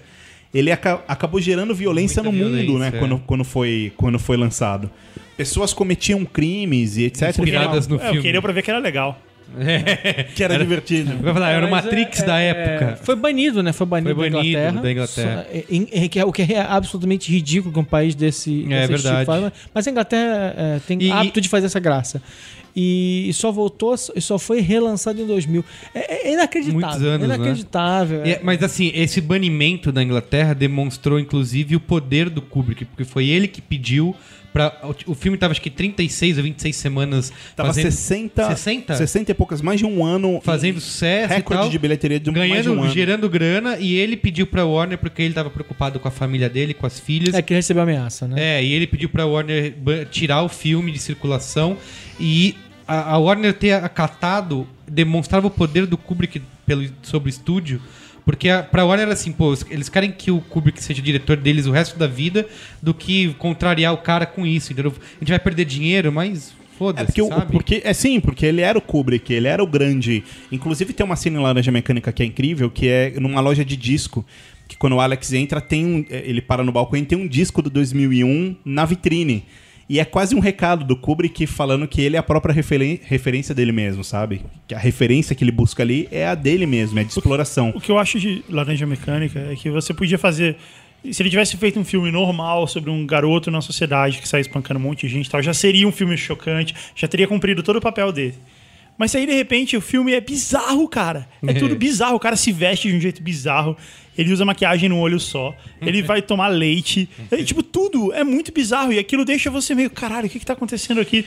Você fica meio sem É, entender é, aquilo. é, é. aí, toda, toda, toda aquela estética, Eu, sei lá. eu, eu, eu acho, eu acho engraçado nesse filme, é uma. É uma não sei se é uma contradição, vai, mas é, uma, é um contraste entre um, um diretor que, por exemplo, ele, ele coloca ali no filme uma visão é, é, careta, né? Tipo assim, é quase como assim, eu tô envelhecendo, eu tô vendo o mundo mudar e eu tô.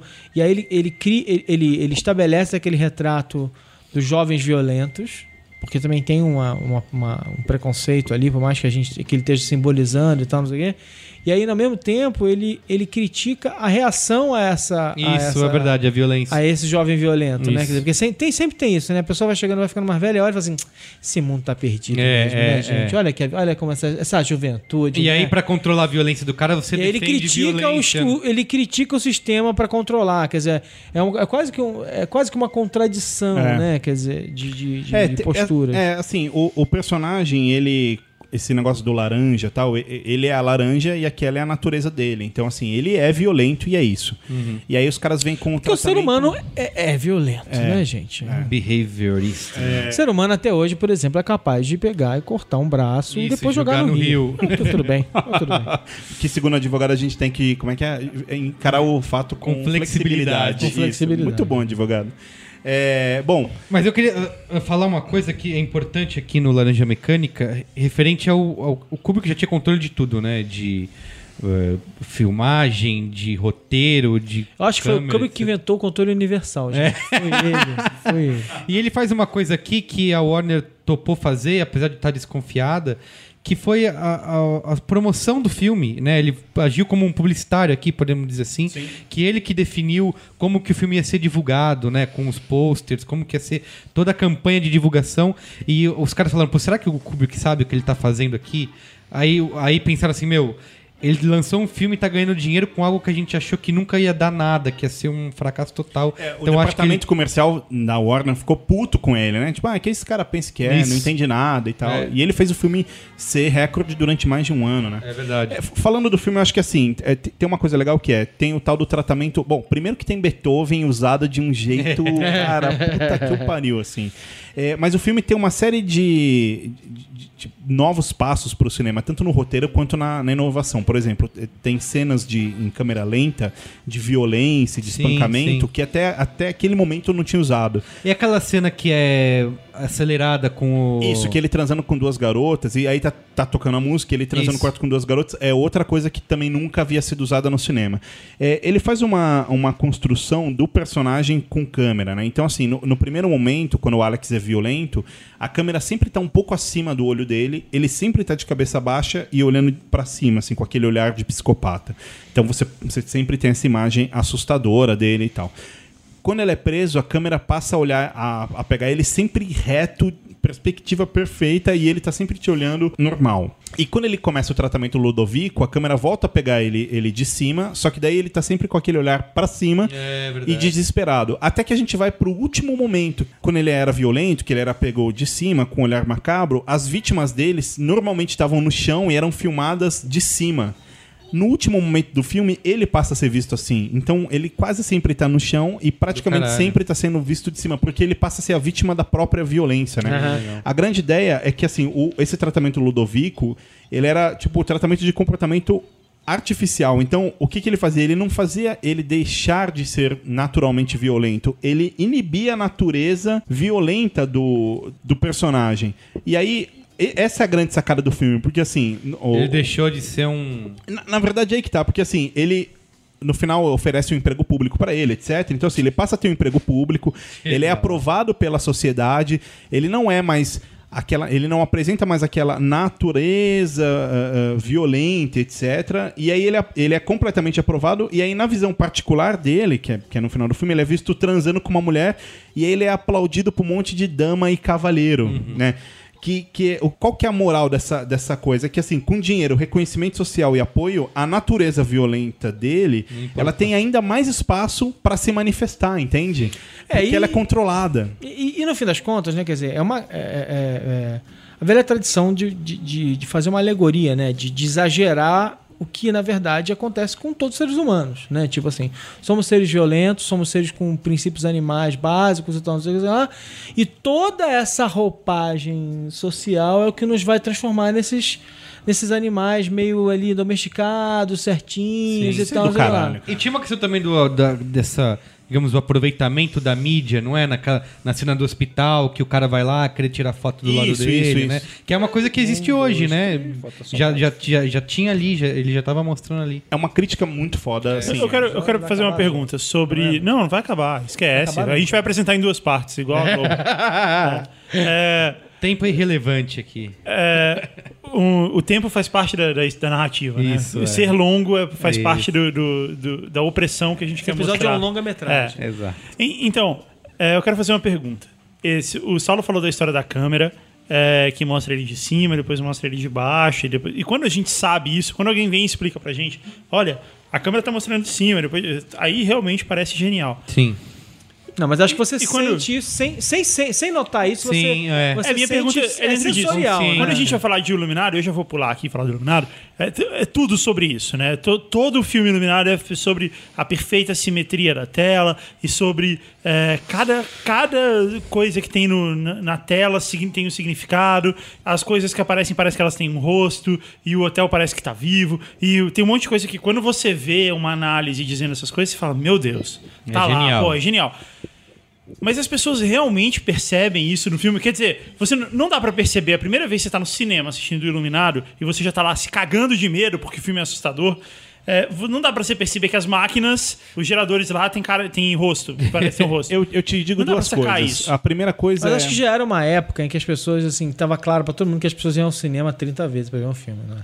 Acho que é- é- era, era o que Não, depois que virou, seja- virou a obsessão do Mas, DVD, assim, né? Que é ficar vendo o filme 300 Mas não Mas virou assim, uma coisa um- assim de você ficar. Você ficar proc... Isso de fato é algo que é genial pra narrativa, porque subliminarmente Eu você acho que percebe assim, aquilo. tem- Ou, peraí, só, só terminar a pergunta. Porque você percebe aquilo sem, inconscientemente, ou é só um, um, um easter egg, assim, é só pra você colocar pra galera ficar percebendo e depois ficar comentando. Duas coisas. A primeira é, uma vez eu vi uma frase do Pablo Vilaça com o Merigo, que é, é que normalmente as pessoas veem, veem 20% do filme. E isso é fato, né? Me parece, pelo menos ser. Às vezes eu vejo um filme, daí eu vejo de novo e falo, caralho, É, meu, como eu não vi isso antes? Todo, sabe? mundo, todo mundo só É, percebe e a segunda coisa é um caso muito que eu adoro um filme, é, que é o Doze Homens e uma Sentença, né? O Uhum. 12 Angry Men. Sim. Que conforme o filme vai passando, o, a, a câmera vai se fechando e fechando e fechando. E, cara, o filme, ele é ultra é, claustrofóbico, É, no assim, mesmo né? lugar, não sai dali, É, não é, né? é tudo, tudo ali, tu- mas conforme o filme, vai, o filme vai passando, você começa a falar, cara, meu Deus, meu Deus, e, e vai piorando, e vai piorando. É, tá- Só que você, você não, se ninguém te fala isso, você não percebe que a câmera tá fechando. Só que a sua Mas sensação do filme. Você, emocionalmente você percebe. E 12 Angry Men, aliás, é uma aula em todos os sentidos, porque 12 Angry Men, imagina que ele teve que pegar um único set e transformar esse único set em quatro, cinco sets diferentes. Como assim? Isso, isso, é, é, é, 12 Angry Men, pessoal, a gente não é maluco, não é do Kubrick, tá? Só porque a gente desviou o assunto. Boa. No 12 Angry Men tem um negócio genial que é assim. é, é, eu, eu só tenho uma sala, né? Então o cara dividiu a sala em pedaços. E aí ele falou assim: bom, agora essa cena aqui é no lado do cafezinho, essa cena aqui é do lado da janela. Ele dividiu a sala em, em sets, em subsets, e escreveu cada cena, porque ele precisava mudar, né? Ele precisava variar, botar a câmera em vários lugares diferentes. Então, assim, eu acho assim, isso tudo amarrando com a volta pro Kubrick, assim, é, o cinema é uma mídia fria, é uma mídia muito fria, uma mídia em que você prepara uma câmera, e ainda mais antigamente, né? E a iluminação durante horas. Então, assim, você tem realmente, quando você pensa num filme, um filme como ele é tão difícil de fazer e tão elaborado, nada. Não é por acaso. Nada vai estar naquela, naquele quadro por acaso. O cara pensa, ele se masturba é, é, é, metaforicamente, em cima daquela ideia Ainda mais durante cara, né? meses e meses, meses. E por último, né, quer dizer, a gente tá falando de um cara que era um fotógrafo, um É. puta fotógrafo, um cara que compunha a cena dele como se fosse uma pintura. Sim. E que depois, já que vamos fazer isso, vamos pular. E, e- e- e já que a gente vai pro Barry Lyndon, ele vai provar isso no Barry Lyndon, onde cada quadro é realmente baseado em pinturas, inclusive. Ele vai ele vai colocar quadros baseados em pinturas. Então assim, eu acho que eh, concordo com você que as pessoas não percebem tudo, nem não, não, não, essa nem é a minha opinião, na verdade é uma pergunta. Porque Mas- eu mesmo, eu mesmo não percebo. Não, mas não, não percebe mesmo. Mas eu acho que ajuda, nem tudo, nem tudo é percebido, mas assim, eu acho que tem todo um movimento ali. Acho que as pessoas percebem o mood da- absurdo de, de criar uma cena com ultra elaboração, mas eu acho que também que esse e isso é- é- é a cultura ela se autoalimenta dessas mudanças que vão acontecendo. Quer dizer, o cineasta sabe é, que, a- que o fã dele, que o que vai ao cinema mais de uma vez, que vai É. ver várias vezes. Assim, Ainda mais nessa são feitos filme do para ser Kubrick, né? Eu já vou ver um. E, e acho legal, mas acho até isso mais fascinante ainda, porque é pré-VHS e depois pré-DVD. E aí, assim, e aí é- é- é- é- já faz parte, de novo, eu sempre volto no, no, no Everything Bad is Good for You. Como é que é esse livro aqui em português do Steven Johnson? Que é assim, o nível de complexidade é, como é que é, é, é, desses, dessas, desses, dessas produções saltou de forma dramática dos anos 60 em diante. Não é por acaso. Não é por acaso que esses caras foram começando a fazer filmes cada vez mais elaborados, cada vez com mais detalhes absurdos, não sei o que sei lá. Eles estavam realmente sentindo é, um público novo, inteligen- inteligente, Sim. interessado, Uma apaixonado, que isso. Não, viu o filme isso- 30 vezes. Isso sem dúvida, mas a, a minha a minha pergunta é assim: é, se, se aquilo for só um easter egg, ou se aquilo for só uma obra de arte, sabe? Eu- Eu faço minha, meu, minha cena como se fosse um quadro, então eu vou fazer isso porque eu gosto do meu quadro cheio de elementos. Beleza, lindo. Eu sou a favor e acho bacana e tal. Mas a minha pergunta é: será que tem essa história no Iluminado que as coisas são feitas para parecer que elas têm rosto? E, e são mesmo. E aí, será que aquela cena sem a coisa com, com o rosto seria menos assustadora? Assim, Guga, vo- Mesmo você, com você percebendo ou não? você é músico. Se você faz uma música e aí num determinado momento da sua Um- um grande composição, músico, aliás. um grande músico, aliás, em um determinado momento da sua composição, você coloca uma nota, um- uma dissonante, por exemplo, você sabe o que a, a sensação que aquilo vai causar pra pessoa, embora ela nem saiba o que é uma dissonante. É a mesma coisa com o cinema. Tipo Não, tá assim, bom. você você não sabe, você não, você no momento que vê, você não sabe Dizer o que, dizer que é, o que, né? que é, mas Aham. aquilo tá mexendo com você, aquilo Não, tá é construindo rosto, né? uma Se você pensar bem que, com, que a gente é treinado pra reconhecer rosto É. até em três pontinhos, eu acho que o rosto. É, é que assim, é que. É que Não, não, só um Você tá certo, é que nem sempre, nem sempre vai ser um rosto, mas no caso de rosto, então, meu. Quero é. fazer uma pergunta antes da gente ir pro Barry Lyndon ou pro Maron Eu especificamente. Você falar, acha que esse é o peraí, grande... antes da pergunta, eu posso falar mais uma coisa nesse, nesse, nesse sentido? Sexto Sentido, filme do Bruce Willis, grande Bruce Willis, melhor ator. Obra-prima, É, clássica. obra-prima. filmaço. E aí, o cara tem o, tem o. Sexto Sentido, tem o plot twist no final. Todo mundo fica, sentido não é do Kubrick, tá? É, tá. Tem, o- tem o plot twist no final, todo mundo fica, ah, oh, caramba, o cara estava morto desde o começo. Spoiler alert. E aí nos, nos, nos extras do DVD o cara explica, não, mas eu tava contando isso o tempo inteiro, porque olha só. É verdade, Toda vez que aparece um vermelho, aparece um né? vermelho. Isso. E não sei, eu fico me perguntando se alguém um dia percebeu isso. Não, peraí, tem um negócio vermelho ali. Bom, tem várias pessoas É. que mataram o, Esse mataram tá- o Enigma antes do Mas por filme. É conta verdade. disso, por conta dessas Não pistas. sei se era por causa Exi- disso, existem mas- padrões, né? É, os, os críticos de cinema, por exemplo, chamam o vermelho de a cor do mal, que ela tá sempre relacionada ou a sexo ou à violência. Então, no Poderoso Chefão é laranja. é, no Poderoso, Chefão, no Poderoso Chefão é exatamente Gente. isso. Apareceu uma laranja no Poderoso Chefão, alguém vai morrer em 3 segundos, Vou assim. te contar uma história. Eu tava, eu trabalhei na, na, na Folha de São Paulo muitos anos atrás. E a, a, e a Folha tinha um hábito assim: você, tinha, você, é, você tem um fechamento, e aí, quando uma notícia, por exemplo, os cadernos eram fechados em certos horários, por motivos industriais, e quando uma, uma notícia que tinha a ver com a ilustrada, por exemplo, importante, né, da, da doença de algum artista, a morte de algum artista, acontecia num certo horário, ele saía no cotidiano, que era último, um dos últimos cadernos a ser fechado, com a, a, a barrinha vermelha, que era a cor da ilustrada, e a notícia embaixo, né? Uhum. Legal. Aí, é, é, eu lembro que teve uma época que tava é, é, o, o- é, tinha o Leandro e Leonardo, o Leandro ficou doente, teve câncer, e aí a... De Kubrick a Leandro e Leonardo. Não, calma, a gente vai chegar lá, vai chegar lá. Você vê como essas coisas são importantes. Não, eu sei, mas eu acho Valeu. a gente citar isso. E aí, no- e aí o, o- o coitado do, do, do, do- do rapaz estava tava doente, sofrendo com um tumor, né? E ele chegou, ele, ele, ele morreu depois e tal. Mas durante todo. é, é, obviamente, é, as- a- a- o noticiário fechava mais tarde, e aí todo dia saiu uma notícia sobre a doença do, do cantor. é, com a, a, a faixinha vermelha da ilustrada no Sim. cotidiano, certo? Uhum. E aí eu, eu estava lá, eu recebi esse telefonema, não é lenda, não é um amigo meu que contou, de uma leitora me ligando, falando um absurdo que a Folha queria matar o Leandro. Sim. Por quê? Porque ela sempre publicava as notícias sobre o Leandro embaixo de uma tarja vermelha. E vermelha é a cor do demônio, é a cor da morte, é a cor da Nossa perdição. E Senhora. nós queríamos que ele morresse. Não é brincadeira, é verdade. É a mais pura verdade. Vamos lá, então, Barry É, Lyndon. Eu quero fazer uma pergunta pro, pro Maron, que é a seguinte. São... O Malcolm McDowell, ele fez 219 filmes até hoje. Tudo porque ele fez esse filme. Você acha Ele que esse é o grande- resto da vida ganhando dinheiro por causa desse filme. Mas você acha que esse é o grande filme dele, assim, Ah, que não estragou? tenho- Não tenho a menor dúvida. Não- não- ele fez o que de realmente relevante depois Ah, disso? tem outros filmes aí, Como né? é Barry Lyndon em Portugal? É o Barry Lindão. Ele, é- ele era mó gato. Boa pergunta essa.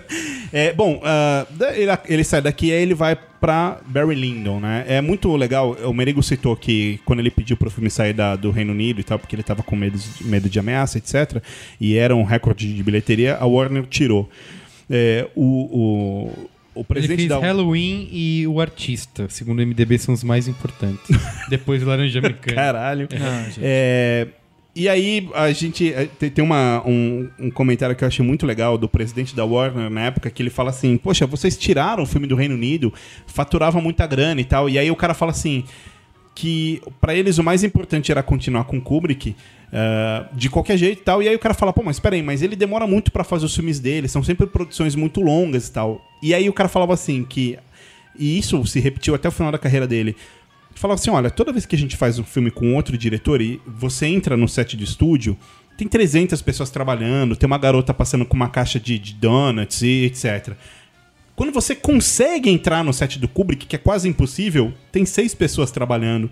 Então é muito curioso isso, porque além de, de produzir, de, de dirigir grandes filmes, ele era um cara econômico. Isso, era barato, né? Ele nunca foi um cara que, tipo, puta, estourei o filme em 100 bilhões. É. Não, não, é- era sempre. Levava muito tempo, né? Mas ao mesmo tempo... Era barato. mesmo- A- a- a- se você olha a ficha técnica dos filmes dele, são sempre muito enxutas, assim. É. at- Até porque ele fazia parte de absolutamente tudo, né? É. Bom, antes, antes do próximo filme dele, quando É, o tempo. isso, isso talvez deixasse ele ser bem lucrativo, né? Quando, quando tá se aproximando dele fazer Barry Lyndon, que é o filme que ele faz na sequência, ele liga pra um, pra um- pra um diretor da Warner e ele pergunta: escuta, você tem câmera tal aí? Um modelo de câmera específico que não era mais usado?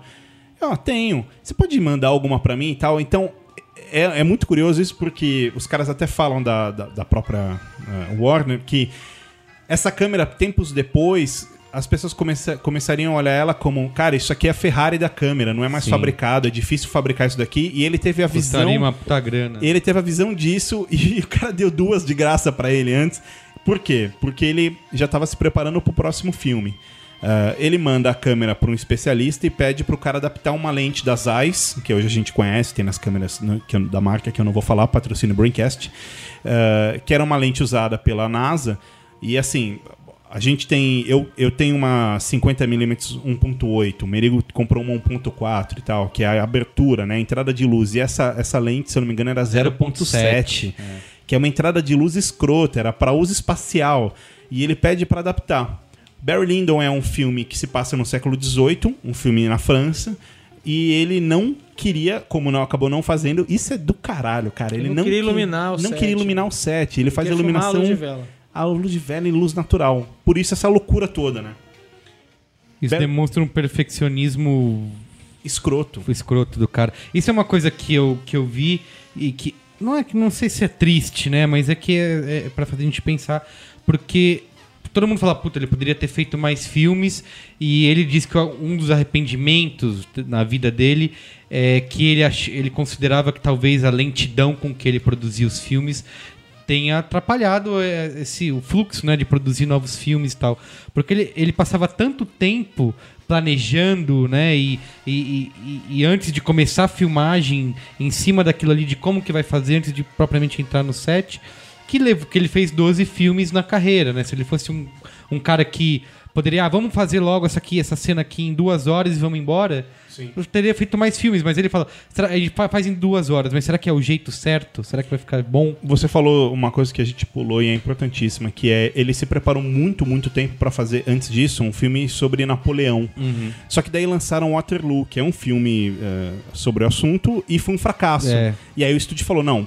Não vamos investir nisso, né? E era o grande sonho da vida dele, né? Tanto que agora foi anunciado que o Spielberg Vai fazer uma série. Isso, desse Vai. filme e tal. Barry Lyndon acabou sendo lançado seguindo es- estritamente o que ele queria, iluminação, luz de velas, etc. O filme tem uma outra sacada que é incrível, que é ele cria o tempo inteiro eh, referências eh, estéticas à, à- à arte francesa. Então o tempo inteiro você pausa, você olha, parece que tem uma tela na sua TV, assim, parece que tem uma tela pintada na sua TV. Isso é muito legal. Mas, mas o- esse, esse cara, é o- mas o, o Saulo ele vai ao banheiro toda hora, toda hora dá pausa e toda hora tem uma pintura na, na televisão. É verdade.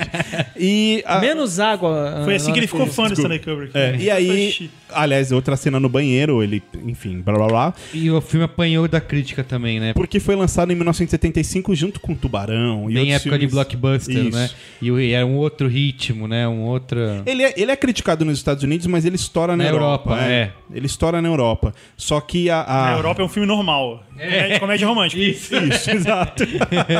É, e aí o filme tem uma renda extremamente baixa, assim, comparado com, com o que ele vinha faturando, principalmente Laranja Mecânica, que foi um absurdo. Ele tem uma, uma teoricamente uma queda né, financeira, mas de forma alguma uma queda criativa. E aí, em 1980, ele lança o, o filme. né? Se- segundo eu, né? segundo eu, o filme. Segundo Merigo, um, filminho. Não, Filme não, legal. Não, não, eu- eu assisti de novo. Eu te falei, eu tinha... Eu tinha falando do Acho que o Iluminado. Stephen King discorda de você. É, o Stephen King Boa. discorda. É, é o duro de matar. Mas o Stephen Kubrick. King não entende porcaria nenhuma de cinema. É, o cara até deu palpite em Lost, né? Melhor o cara. Não, eu assisti o Iluminado de novo pra gente gravar esse Braincast. E aí e- eu acho que entra bem no que vocês estavam falando aqui, no que o Guga perguntou, que é. A primeira vez que eu assisti, eu, sei lá, eu era um adolescente, assisti o filme, ah, legal. Se cagou de medo. Não sei se eu me caguei de medo, assim, porque eh, já era uma época em que os filmes eram muito mais óbvios, né? E mostravam muito mais coisas. Então, a, a minha cabeça já. Puta, não, tá, mas não acontece nada. Era, era um pouco assim. Entendi porque que era um clássico e tal. Aí agora, assistindo o filme de novo, eh, eu consegui olhar além. Acho que não, não cheguei nem perto de 100%, mas acho que não, também não é 20%. Talvez eu tenha conseguido 50%. O Zé das Couve tava certo, Isso. tava preparado. E aí eu assisti. e aí você, aí você começa a perceber as cenas e, e você começa a não olhar mais o filme com um olhar de só de espectador, mas de diretor. Você, você se coloca. Não, não estou ah, simplesmente passivamente vendo a história passar. Eu tô vendo o que, que a câmera tá fazendo, onde ela tá passando. É, o começo isso me que deu é uma outra aquele, noção. aquele traveling pegando o carro Ah, é genial, já, já é um é recado genial. tipo assim, ninguém vai te ouvir gritar, fudeu, assim, sabe? A primeira cena do filme você já fala, meu Deus. Não, e tudo, né? assim, a, a, a- brincadeira com cores que ele faz. E depois, mais pra frente, a gente vai falar do De Olhos Bem Fechados também. É, eu não sei, eu não tenho uma explicação psicológica, filosófica para aquilo, mas, eu tenho, mas olhando o filme de, de um prisma não só passivo, você consegue ver o uso das cores primárias, né? De azul, de vermelho o tempo todo. E isso é, e- e eu acho que é uma visão que só depois de um tempo que realmente você consegue ter. Eu colocaria o Iluminado entre os meus preferidos do Kubrick, assim. Não só pela, por todo esse trabalho técnico, que eu acho que é um, um primor o que o cara faz, mas é, pela história em si, né? De ser. Por mais que. Eu não, eu não acho que seja de boa, ah, assustador pra cacete. Mas a maneira como ele constrói o filme e termina o filme é, é brilhante. E o Stephen King odiou, né? Porque é bem diferente do livro e. É, o Stephen Que é King melhor ficou que o livro, né? insatisfeito, Ele falou assim, pô, eu dei meus direitos para você e você fez É, essa coisa. é. Mas a, a- tirei um livro ruim e você transformou no filme É, bom. opi- Não, não, Stephen King não. Stephen King eu, eu pago o pau pro Stephen King como Ele é bom, é escritor, foda. mas na hora, de, na hora de transformar os filmes dele em. Mas, em- mas assim, não, não sei se é unânime. é. Não sei se é unânime, mas tem uma opinião de que, Não, eu acho o, que- filme- o acho- final do filme é melhor que o final do livro, né? Eu acho que. Eu acho que é, é, o Iluminado é um baita filmaço, desde que você não pare pra comparar com o livro. E aí você começa a ficar incomodado com o quanto Com ele diferenças. joga tudo fora. É verdade. E aí você se incomoda. É, então, e foi, foi o que eu falei pro Saulo justamente. Mas é um baita passada. filmaço. É. Isolado. Eu vi um Isso. documentário ontem. O 237, que- o Room 2- o Room 237. Eu quero ver Não, muito não, era, era um, era um vi programa de TV, tipo History Channel, assim, que tava falando. Era um, era um programa rápido, assim, de meia hora, sei lá. E aí era um cara explicando por que. ah, por que das menininhas, né, as, as gêmeas do filme. Que não tem no livro, né? Isso foi um negócio que ele colocou. Aí o cara pega e mostra uma cena que o cara que era o ator de Lolita foi visitar o Jack Nicholson e Kubrick no set. E ele leva as duas filhas dele.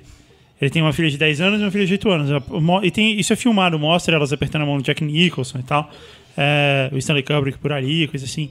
E aí, e a menininha, a mais nova, de 8 anos, tá usando um vestidinho azul, idêntico ao das gêmeas. Nossa, aí ele. E aí, é, e, e a mais velha se parece com as gêmeas. Ela tem, tem aquele tem o mesmo cabelo, coisa assim. E aí no filme, é, no quando o cara tá contratando o Jack Nicholson pra, pra trabalhar no hotel e tal, ele fala que o, ah, o antigo Sim, morador, o zelador. o antigo zelador, ele matou, ele tinha duas filhas, uma de 10 e uma de 8 anos, ele matou as duas com machado. Mas aí quando você vê na cena, elas são gêmeas, elas não têm diferença de idade. Elas são do mesmo tamanho e tal. E e aí o cara que fala, tá fazendo o documentário, ele fala, na verdade, que o, o que o Kubrick fez aqui foi colocar o cara, o ator de Lolita, esqueci o nome dele, com, como o antigo morador do Overlook, do hotel. E isso é genial, né? Isso é antigo maluco. zelador, É, o né? antigo zelador, exatamente. Isso é genial. E aí egg ele fala total. que o lance delas serem gêmeas é pela simetria, pela simetria da imagem, porque tudo é simétrico, É, a porta de um é lado verdade. do outro É, e tal. Ele, ele tem uma coisa que, é, aliás, é outro padrão, acontece o tempo inteiro, que é, ele usa muito. ah, tem um termo pra isso, cara, eu esqueci. É, o One Perspective, não sei o que lá. Que, tem um vídeo no, no, no B9 sobre isso.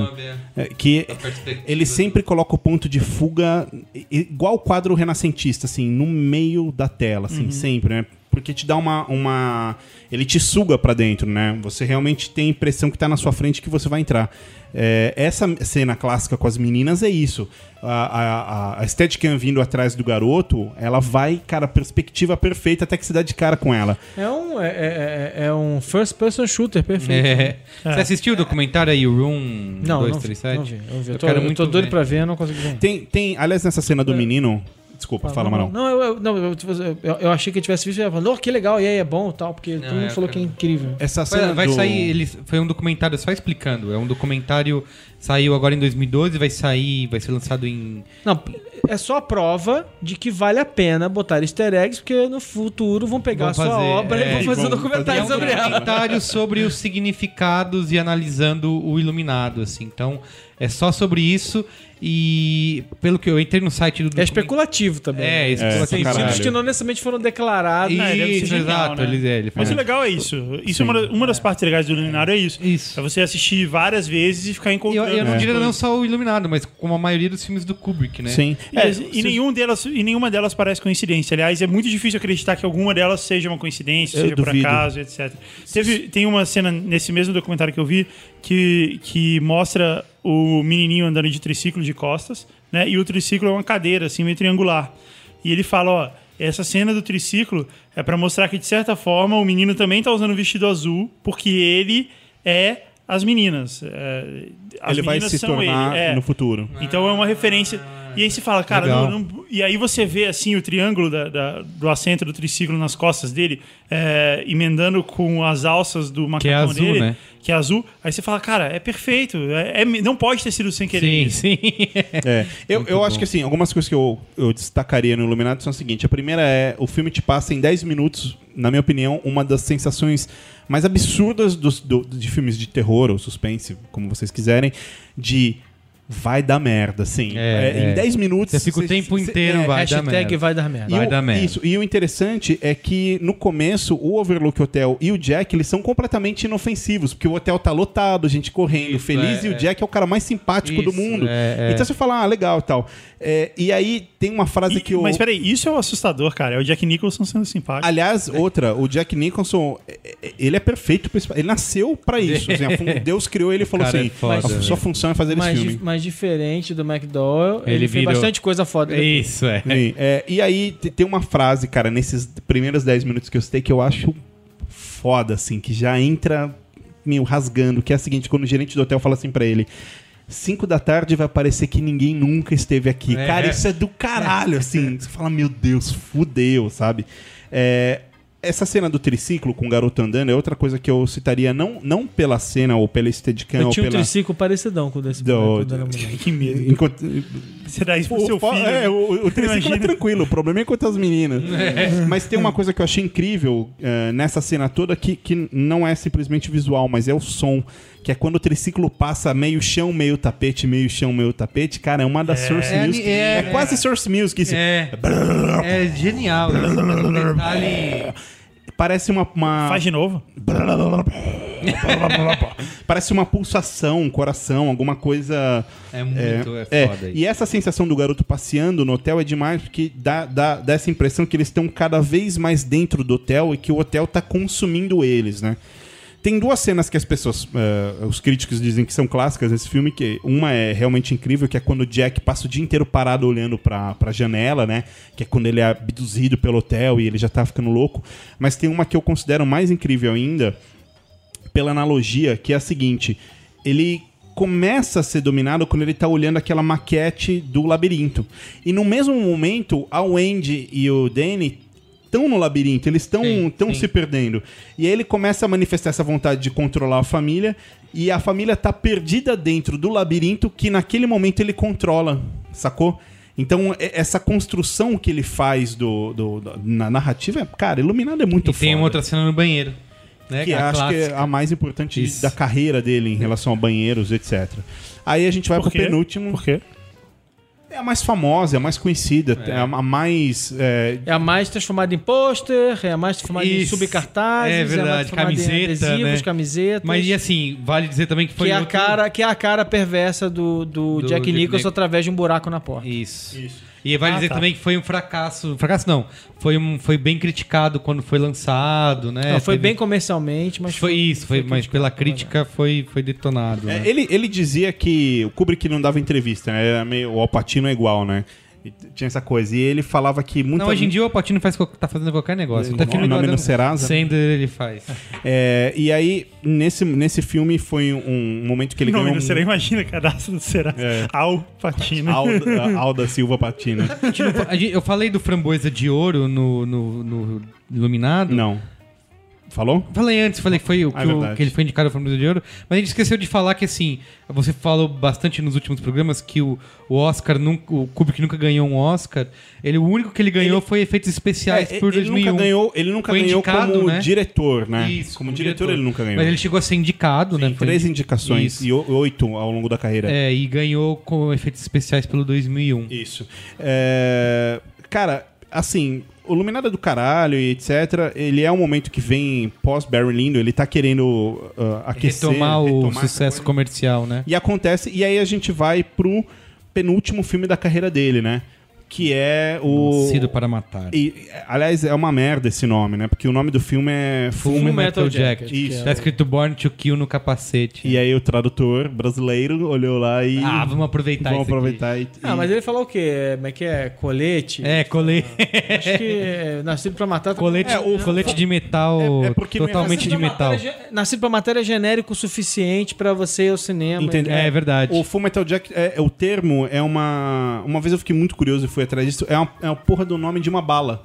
É uma bala... Ah, é verdade, é verdade. Porque é uma bala que, é, que ela é coberta pra com- furar o... Isso, furar é. o... É uma bala com uma cobertura de metal maluca Ah, lá. querido, que- querido ouvinte, falei besteira. Em Portugal também é nascido para matar. Na- vendo? não, em Portugal é nascido para matar. E sabe, e sabe como é que é o Iluminado em Portugal? Shining. Eles tiraram o D. Tipo, virou só Só virou Shining. Shining. É, É, é, Uma coisa que é legal de falar Eu do- acho que esse é um filme que eu lembre, que eu lembre, eu, eu posso Full estar Metal enganado, Jacket porque aí ou Full Metal Iluminado? Já era, já era da minha vida, porque é, a sua vida... o Iluminado já era, É, era sua de quando vida eu era na bem Terra. molequinho, eu não vi no cinema, eu vi só em DVD. Ele é de Full 80. Metal Jacket eu vi no cinema.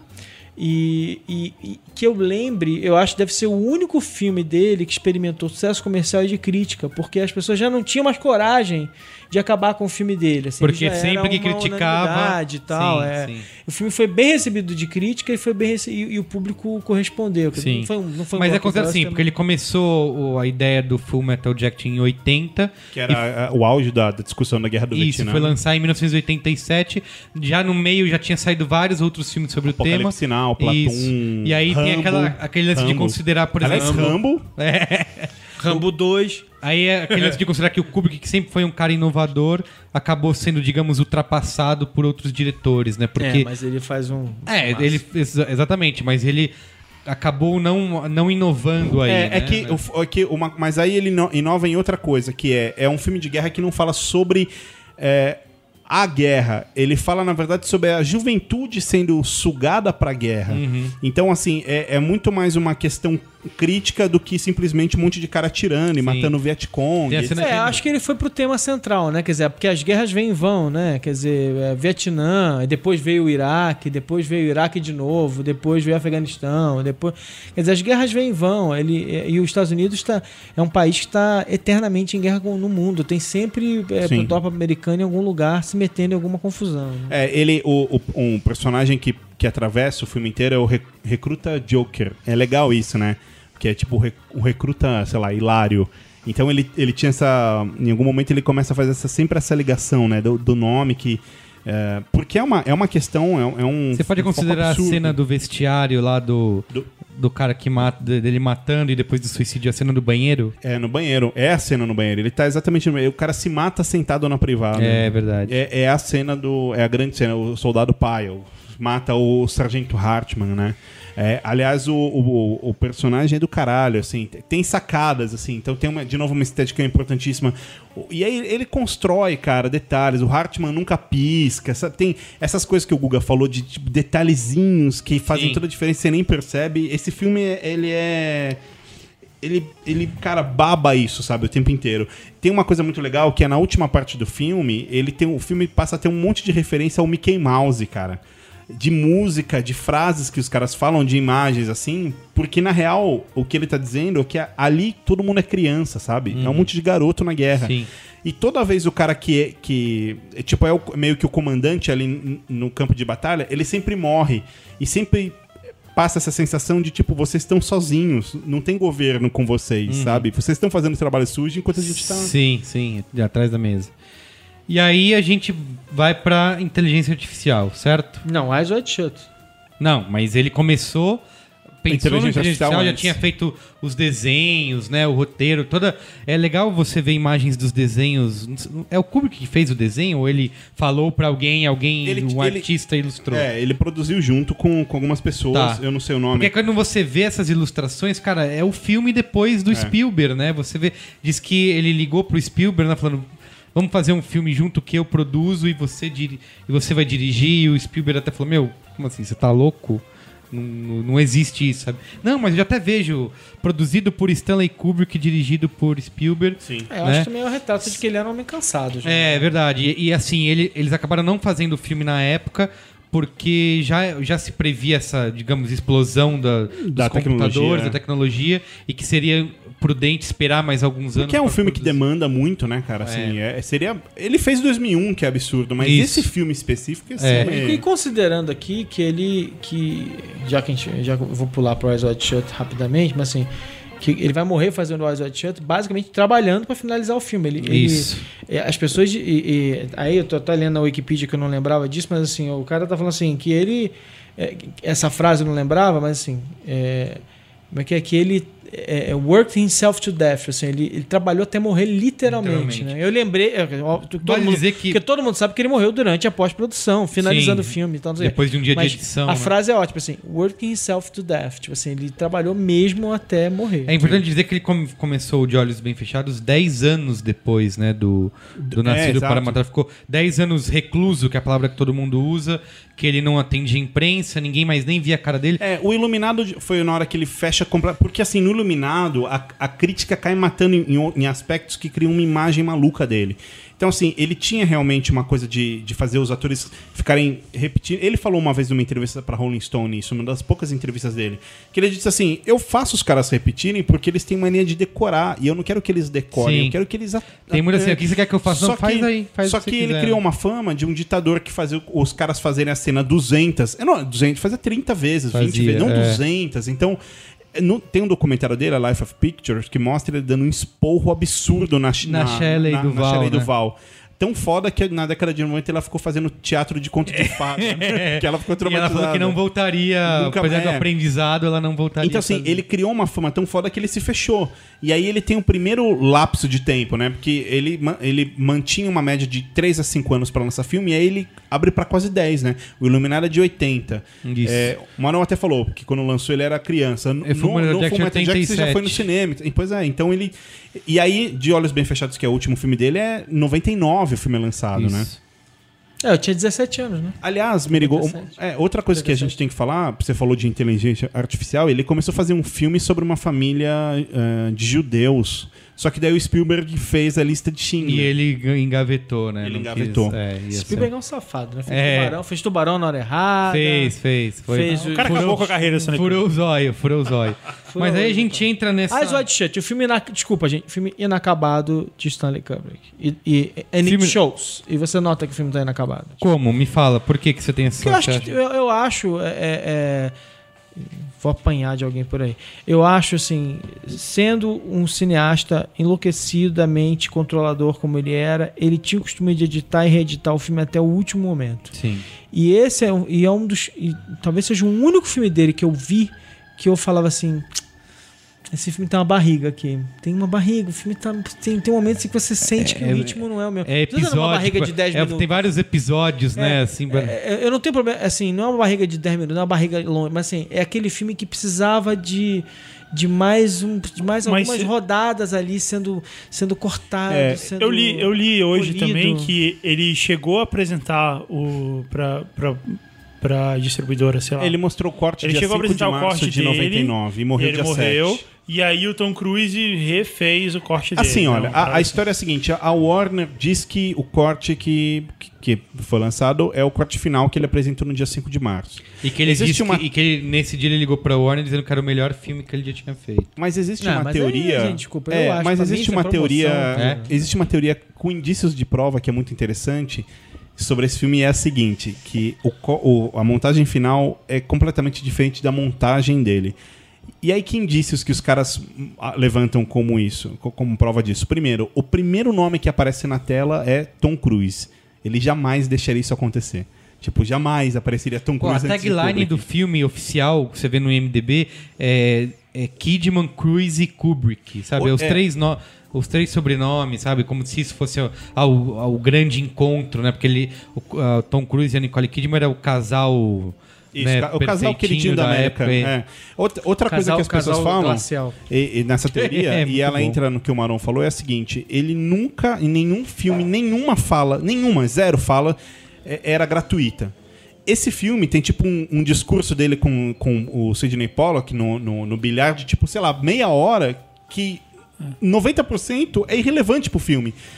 E outra coisa é que ele era um mestre da edição, muito foda. E o filme é cheio de barriga, cheio de barriga. Tipo, tem cortes que demoram pra acontecer e tal. Então tem coisas que você fala, meu, não foi Como ele que? que fez. Cita um exemplo. Eu vi o filme ontem. Não, que foi ele, foi. Que, que, ele- que- eu até acredito que o corte seja, seja dele em algum momento. Eu só não, eu só não acho que, que ele teria ficado perfeitamente satisfeito com o corte. Eu acho que ele, eu- é- é- é- é- ele fez isso. Ele já fez. é- é- eu não lembro agora qual foi o filme. Que ele lançou no cinema, recortou e lançou de novo. Tipo. Ele chegou a fazer isso. Então, assim. ele, é- é, ele era controlador. E essa cena pra do bilhar dizem que o Sidney Pollack chegou achando que ah, em duas horas a gente vai matar isso aqui, vai embora. Era o Sidney Pollack. né? É, e levou, sei lá, 60. Não, é, meses, né? Dois meses. Ele falou, cara, na, na quinta, sexta semana de gravação dessa cena, eu falei, o que, a gente tem que fazer pra. O, o, o Sidney Pollack deu uma entrevista falando que ele chegou e falou: Bom, e aí, como é que você quer a cena? Eu entro aqui pela direita? Daí o Kubrick falou: Ah, pode ser. Pode tá ser, bom. é, é. Tá, tá bom, vamos ver. Tinha muito isso, né? Faz o que você. É. Eu o- vi esse filme hoje, na hora do almoço, eu parei e consegui ver meia hora dele. Porque eu queria ver alguma coisa antes da gente, da gente gravar. E uma coisa que eu reparei, e eu não sei se é bizarro, se é, se é uma prova de que ele não fez o filme totalmente, ou se é uma prova de que sim, ele, o filme é dele, é que a Nicole, a Nicole Kidman, tentando se eh, flertar com o cara, Sim, bêbada. ela parece uma retardada. Não, mas Ela aí é a parece- atuação. Eu acho que é a atuação dela que é fraca aí. Ela não, ela não parece uma, uma mulher lasciva ou que tá flertando com o cara ou sexy. Ah, mas eu- Ela parece uma idiota. Ela parece uma Sim. retardada. Não, não, eu, eu- acho que nesse caso é, é- acho que aí tá dentro da. Eu, eu- acho assim, vamos lá, eu. eu eu, é, eu acho que as interpretações que estão ali, eu não vou ficar discutindo, porque assim, são as interpretações que ele dirigiu e que ele ficou anos ali, meses e meses Sim. em cima. E eu, eu acho que tem a ver com o espírito do filme. É um casal entediado, é um casal que está vários, vários anos casado. Ela é linda demais. Porque a, porque a Nicole Kidman nessa época, então, ela era. Era, essa era a melhor. Absolutamente. A Juliana perguntou pra mim, mas por tudo bem, mas por que, que ele precisava ficar mostrando ela nua e não sei o quê? Não Ela tem tava isso não- no auge É, foi, foi o que eu falei, ela tava no auge. Então, E é o Ela era casal. uma mulher a- a- madura, linda Isso, e ele, é, ele é médico, eles têm uma filha É, eles linda. tão- acho que eles são- A família é perfeita. Eles são É. entediados. É que assim, eu a- acho que o, o- problema tá ali, quer dizer, eu não sei o que estava passando. O Kubrick sempre filmou com, com, com atores é, famosos, isso nunca foi um problema para ele. É, é, aliás, foi, né, no Spartacus. Mas é, é, eu eu acho que o problema. é, é, Eu acho que ele escolheu Tom Cruise e Nicole Kidman. talvez eles não, não, não gostassem tanto de encarar essa verdade, assim, simplesmente porque eles eram um casal absolutamente frio, assim, sem nenhuma química. Sim. Um casal artificial e tal. Eu acho que ele, ele leva isso Foi pro filme proposital? brilhantemente. O que meu problema é assim, é que diferente de todos os filmes dele que eu vi, assim, não existe, assim como é, assim como eu adoro o Tarantino, porque eu sempre digo que o Tarantino. Gente, e Tarantino, eu sei que é o Tarantino, não é o Stanley Kubrick. É, assim como eu adoro o filme do Tarantino, porque eu tenho a sensação de que é, a câmera do Tarantino sempre está no único lugar que ela deveria estar para criar a cena de maior impacto possível. Eu- em outros filmes eu tenho, não tenho essa sensação, mas no Tarantino assim, eu também achar, eu sempre achei isso do Kubrick assim. a- o corte dele é absolutamente perfeito, o tempo é certo e, e- e a câmera sempre está no lugar exato. E, e, eu não vou discutir a câmera no Eyes Wide Shut, mas eu vou discutir o corte, cara. Eu não sei, eu sinto, e aí de novo, eu não sou nenhum expert em Stanley Kubrick, mas eu foi o, o- único filme dele que eu vi. Eu não vi todos os filmes dele, os filmes da, da fase inicial dele. Eu não vi o. Não, eu não vi o, o primeiro filme dele. Killer's Kiss. É, eu não vi o amador dele. É, de resto eu vi tudo. Então, assim, tipo, tem aquela coleção, aquela, aquele box da Warner lindo, maravilhoso e tal. E é, é, o único filme que eu olhei e falei, gente, tá, tem uma coisa errada aqui, não é, É. não é o que eu esperava. A recepção não- foi bem fria também, né? Do, do, do filme. E é engraçado porque a Warner lançou. Porque é uma homenagem ao filme, se você pensar bem. As pessoas serem frias. Porque o filme é sobre Ah, frieza. ah. né? Ah. E- Ficarem entediadas, que nem o casal é, entediado. o- em- depois em home video, o lançamento do, de Olhos Bem Fechados é, é em full screen, né? E antes das, da galera entrar protestar, falar que absurdo, a Warner tá cortando, ela diz a Warner que foi uma opção, uma escolha do próprio Kubrick de lançar o filme desse É, jeito. o cara tá morto, Ju- não pode se defender. É, isso- justamente ele é. que era tão preocupado e bitolado com fotografia, com etc. É. O cara ia falar, lança o filme. Antes, quando ele lançou o Full Metal Jacket, que foi logo, logo quando ele deu a, a entrevista que eu falei pra Rolling Stone, o repórter questiona ele, fala assim, ah, é, pessoas dizem que você chega à loucura de no cinema, tipo, conhecer as salas que seu filme, tipo, que seus filmes são exibidos, né? Tipo, isso é loucura, isso, é, isso, é- isso não, é, isso não é verdade, isso é mentira, né? Ele falou, não, óbvio que é verdade. É óbvio que é verdade. Daí ele, ele fala assim, cara, o nego, o maluco lá, o mano, compra o, o, o projetor, que é um projetor para mandar uma imagem de 6 metros de altura. Só que ele põe numa sala maior e ele aumenta isso para 19 metros de altura. O que, que acontece? Acontece que a luz vai ficar. microfone. A luz vai ficar 50% da, da força dela. Então eu perdi oito anos da minha vida fazendo um filme Sim. pra este filho de uma puta. Eles estragaram o meu filme. Eu não quero isso. Ele falou outra coisa que é tipo: esses caras têm mania de não limpar a porra da bobina. Entra uma poeirinha, em três exibições vira um risco. e aí você olha o filme e fala: olha, é o efeito da película. Não, é o cara que estragou Essa- a porra do essa ne- compulsão- Então ele era isso, ele era o cara que. Nesse documentário que você falou, conta uma- um, caso bem curioso dessa, desse lance- dessa compulsão dele, que é a questão com os gatos, né? Que ele adora bicho, tem um monte de gato, e que ele quer controlar. Ele liga pro veterinário porque diz que tem um. Um dos gatos, tá, a água tá acabando muito rápido, tem algum gato bebendo muita água e deve estar com um problema. E aí o, o veterinário pergunta, que gato? Ele falou, eu não tenho como saber, porque tem um monte aqui. Mas eu posso calcular É, eu não- quanta, quanto de água um gato bebe por lambida. É, ele fala E- assim: "Qu- quanto gato bebe por dia? Daí O cara falou: não sei. Tá, mas quanto ele bebe numa lambida? Não sei. Aí ele fala: tá bom. Eu vou calcular. Eu vou calcular. tipo assim, ele, ele até nesse documentário, as filhas dele falam que ele vai viajar ele escreve um documento de 37 É, páginas. como cu- se o gato brigar Isso. com o É, outro. o cara era ele- completamente obcecado. Então, É. um cara obcecado, fã de, fã de cineastas russos, fã de É Eisenstein, nerd, né? jamais entregaria um filme é, editado de forma tão... Ruim. Ah, não é ruim, Eu né? vi um material também. Forma frouxa, desculpa. Eu vi um vídeo no YouTube também que ele mostra que tem, Já faz mais de 10 anos que ele fez isso e eu não mudei de opinião. ele fala que no Eyes Wide Shut tem tem referências de todos os filmes do Stanley Kubrick. Tem o E aí- pinheiro que aparece, a árvore de Natal. Que É, tem isso. Tem uma hora que mostra uma porta giratória gigantesca que, que o Tom Cruise passa por ela. E aí mostra uma cena muito parecida do 2001. E tem uma hora que mostra. é, mostra várias referências de arco-íris. E tem algum outro filme dele que tem arco-íris que aparece também. É, o, Di- o De Olhos Bem Fechados eu acho que é um dos filmes, de- depois de 2001, com, com uma mensagem muito É, mas, é- obscura, assim, pra você entender. O- Isso, o, é no- o verdade. nome mesmo, De Olhos Bem Fechados, basicamente é... A mentira, ela é, é fundamental na sociedade. Então, tipo, a mentira é uma, um- uma coluna que sustenta a sociedade, da liga, né? Então você tem que manter os olhos bem fechados para que a sociedade ignore as verdades e continue andando, né, evoluindo. Então, depois de você ser treinado, domesticado pela sociedade, tomar leitinho, botar maquininha no olho pra ficar olhando o filminho fofinho e ser domesticado, você ainda, depois ainda tem que.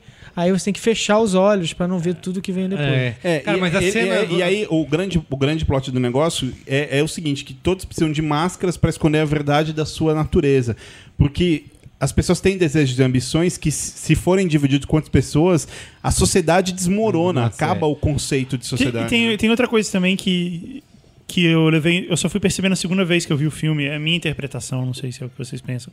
Mas a primeira vez que eu vi o filme, eu fiquei um pouco decepcionado, assim, porque você vê que tá acontecendo uma coisa. É, bizarríssima, né? O cara vai naquela festa Sim. e tal, uma E é putaria falar, E aí, quando, quando acaba, o cara fala: Não, cara, aquilo era só uma festa, era só uma fantasia. E não, que- tem, não, não é nada demais. Mas por Pô, mas me é? ameaçaram. É, mas é só pra te assustar. Mas é, que pode tem não, nada- ser verdade. Essa que é uma das grandes não, mas a minha sensação é de que talvez seja isso mesmo. E é essa decepção mesmo. Porque o cara também ficou decepcionado. Ele foi Sim, atrás de ele uma achava que era uma enorme grande aventura. coisa e era só um bacanal. Era só uma putaria. Assim, a mulher dele Cara, mas a fala cena. pra ele- Tá todo mundo meio. Todo mundo não, mas. A gente tá criticando bastante, batendo no filme. Mas essa cena. Não, não, da eu acho o casa filme de genial. máscaras Eu- Ele é é ruim. ani- Não acho É, filme eu ruim. acho filme animal, ótimo. É, é velho, bem cara. foda. É, assim, é- a mulher dele tem um surto, né, depois de usar droga e tal. Porque tem esse esse momento que, Maconha. Que ele falou Marihuana. que o Guga citou, falei ele, apontei, vocês não viram, eu acho, mas o Guga É. citou A câmera não captou essa. sobre quando, quando o húngaro na festa dá em cima da Nicole Kidman. Que é o Roberto Justo, vocês repararam. né? É, uma Isso. referência ao Roberto Justo. Que é húngaro também. Exatamente. E aí, depois disso, no dia seguinte, eles usam droga, e aí ela tem um surto de sinceridade. Yeah. Que se minha mulher faz isso comigo, eu dou tanto murro, eu arranco até o siso da boca dela que. Porra, é verdade, velho. Amanhã vai ser Pô, preso. mas é verdade. só, cara. Porque, Caramba, porque, toda- cara, toda vez, você tá- cara. você- O cara é fã você- do goleiro Bruno. Não, é verdade. Toda você- vez a gente acha que o programa vai pro ar sem edição Não, mas e pensa, mas salva- pensa nisso, mas é verdade. É verdade. Imagine, imagine a seguinte cena: você está com sua mulher e ela vira e tem um surto Oh, e ela não. fala assim: Amor, é o seguinte, Lembra quando, a gente, lembra quando a gente foi aqui pra Peruíbe e tal? A gente tava no hotel? Então, assim. Passou um funkeiro. Passou do um meu lado. marinheiro lá e, e, cara, ele era muito foda. Ele era muito gostoso. Eu passei anos. Quando eu vi ele, eu parei de pensar. Eu segurei a respiração, eu fiquei louca quando eu vi ele. E assim, se ele tivesse olhado pra mim mais um segundo, eu teria dado um pé na sua bunda, da nossa filha e de tudo que a gente construiu só pra fugir com ele. No no mínimo, você mata a sua mulher, cara. No, no mínimo, você taca fogo em casa com ela dentro, sabe? É, Você, te amo, você te amo, goleiro amor. Bruno. É falar isso, né? Te fala a amo, amor. verdade. Você, você é amigo do goleiro Bruno. Não, é verdade. Ela tem esse surto, né? E ela fala a porra Sim. toda. Desse momento pra frente, a Nova York do filme é construída num set em Londres, não é a cidade de verdade. E tem essa impressão de Meio que é um sonho, né? É, que é um sonho, que é um, um- tanto que o amigo que ele encontra, que é o Nightingale, que é Rouxinol, né? É o cara que dá o passaporte pra ele entrar num mundo de fantasia mais mais eh, maluco Então- ainda. E antes ele ainda tem a- aquela coisa com a prostituta. Isso. São, são tipo devaneios, Isso. saca? Não, e essa coisa do azul que tem, tipo, toda tem esse azul gritante na, em todas as janelas, todas as portas ah, é, são azuis, o portão da, da mansão lá é azul. Então tem, Tem muito obra, essa- tem obra de arte também, né? Em todo lugar que ele passa tem, um- Isso, tem um monte de isso. quadro e... Quando ele vai no, no bar aí do encontrar o Nightingale, o bar é todo avermelhado e o palco tem um neon gigantesco azul e só pega aquela. Então tem muito essa brincadeira que. É isso que eu falei, não sei um significado psicológico ou filosófico disso, mas tem uma coisa, mas essa brincadeira com, com as cores. né? A mesa de bilhar é vermelha, sabe? Ele, aliás, uma cena no banheiro que é na festa, né? Que a prostituta do, do filme, né? Que acaba se- morrendo depois. É verdade. É no banheiro que ele, Banheiro. que ele encontra ela. Então, essa, essa viagem toda começa ali, né? É, depois dessa festa, a festa representa tipo o desejo do mundo, né? Que é, que é o que o mundo quer, mas ele tem que esconder. Assim como a mulher dele escondeu o, o lance com o Marujo, e aí, Sim. num surto de, de, de loucura, ela vai e fala a porra contar. toda. Mas será É- que é verdade essa história também? Porque me parece muito que ela só fez isso porque ela queria provocar ele, porque ele tava todo se achando, sabe? Ah, nunca, você nunca vai me trair, a gente é fiel, a gente. E, e- e quando ele fala isso, é, às vezes eu tenho a impressão de que ela contou essa história e de que essa história não é real. De que ela só contou porque ela queria gerar nele uma reação. E que não necessariamente isso teria acontecido. E aí que desencadeia toda essa busca de, de sexo louco que ele sai e não consegue, né? Quando ele vai. Depois, quando ele vai, agora eu vou comer alguém, sempre acontece alguma merda, né? Ou a mina sumiu, ou morreu. Que ou... são, que, são, que são resquícios de Lolita lá no fundo, lá no final da história, né? Quer É dizer, verdade, o faz todo sentido. Desejo, desejo não, não. E aí? Ah, e aí que eu, eu concordo totalmente com. Eu acho E que aí é um o cara morreu. filme, sim. Eu É. acho que o Maron tem razão quando ele diz que não é um. Você não enxerga Kubrick. Embora seja um, um grande filme, você não enxerga Kubrick o tempo inteiro. É, o filme tem construções que eu considero brilhantes e, e a, a grande parte, por exemplo, na trilha sonora, né? A trilha sonora do Também é do personagem Ligeti, né? que é do Ligeti, cara, ela é foda porque o tempo inteiro vem uma nota estranha, né? E ele é um elemento estranho naquele universo todo. E eu acho um puta filme de suspense. Assim, eu gostei muito do filme, acho que é um, é um puta filme de suspense, porque você também fica nessa. meio no, no iluminado, assim, sabe? Vai dar merda, vai acontecer alguma coisa. E. E não acontece nada, mas tudo bem. É, mas tem. Mas, eu eu acho que é isso mesmo. mas acho assim, que é, mas é, aí a vida, a vida é isso aí. a É, e vida assim, é do, esse e esse lance do filme mesmo, né? continuar vivo depois dos créditos, sabe? O filme acaba, você tem um monte de coisa. Pô, eu fiquei conversando horas de- com a Ju depo- depois que acabou o filme sobre, sabe, discutindo o, o que, que é, o que significava. Então, eu acho que isso que é, que é interessante. Mas a Ju não te contou nada, tipo a Nicole Kidman contou. Não, não, ainda bem que não. Violência não gratuita, imagina, É. velho. E aí, o Kubrick morreu, não viu o seu filme ser recebido de maneira fria.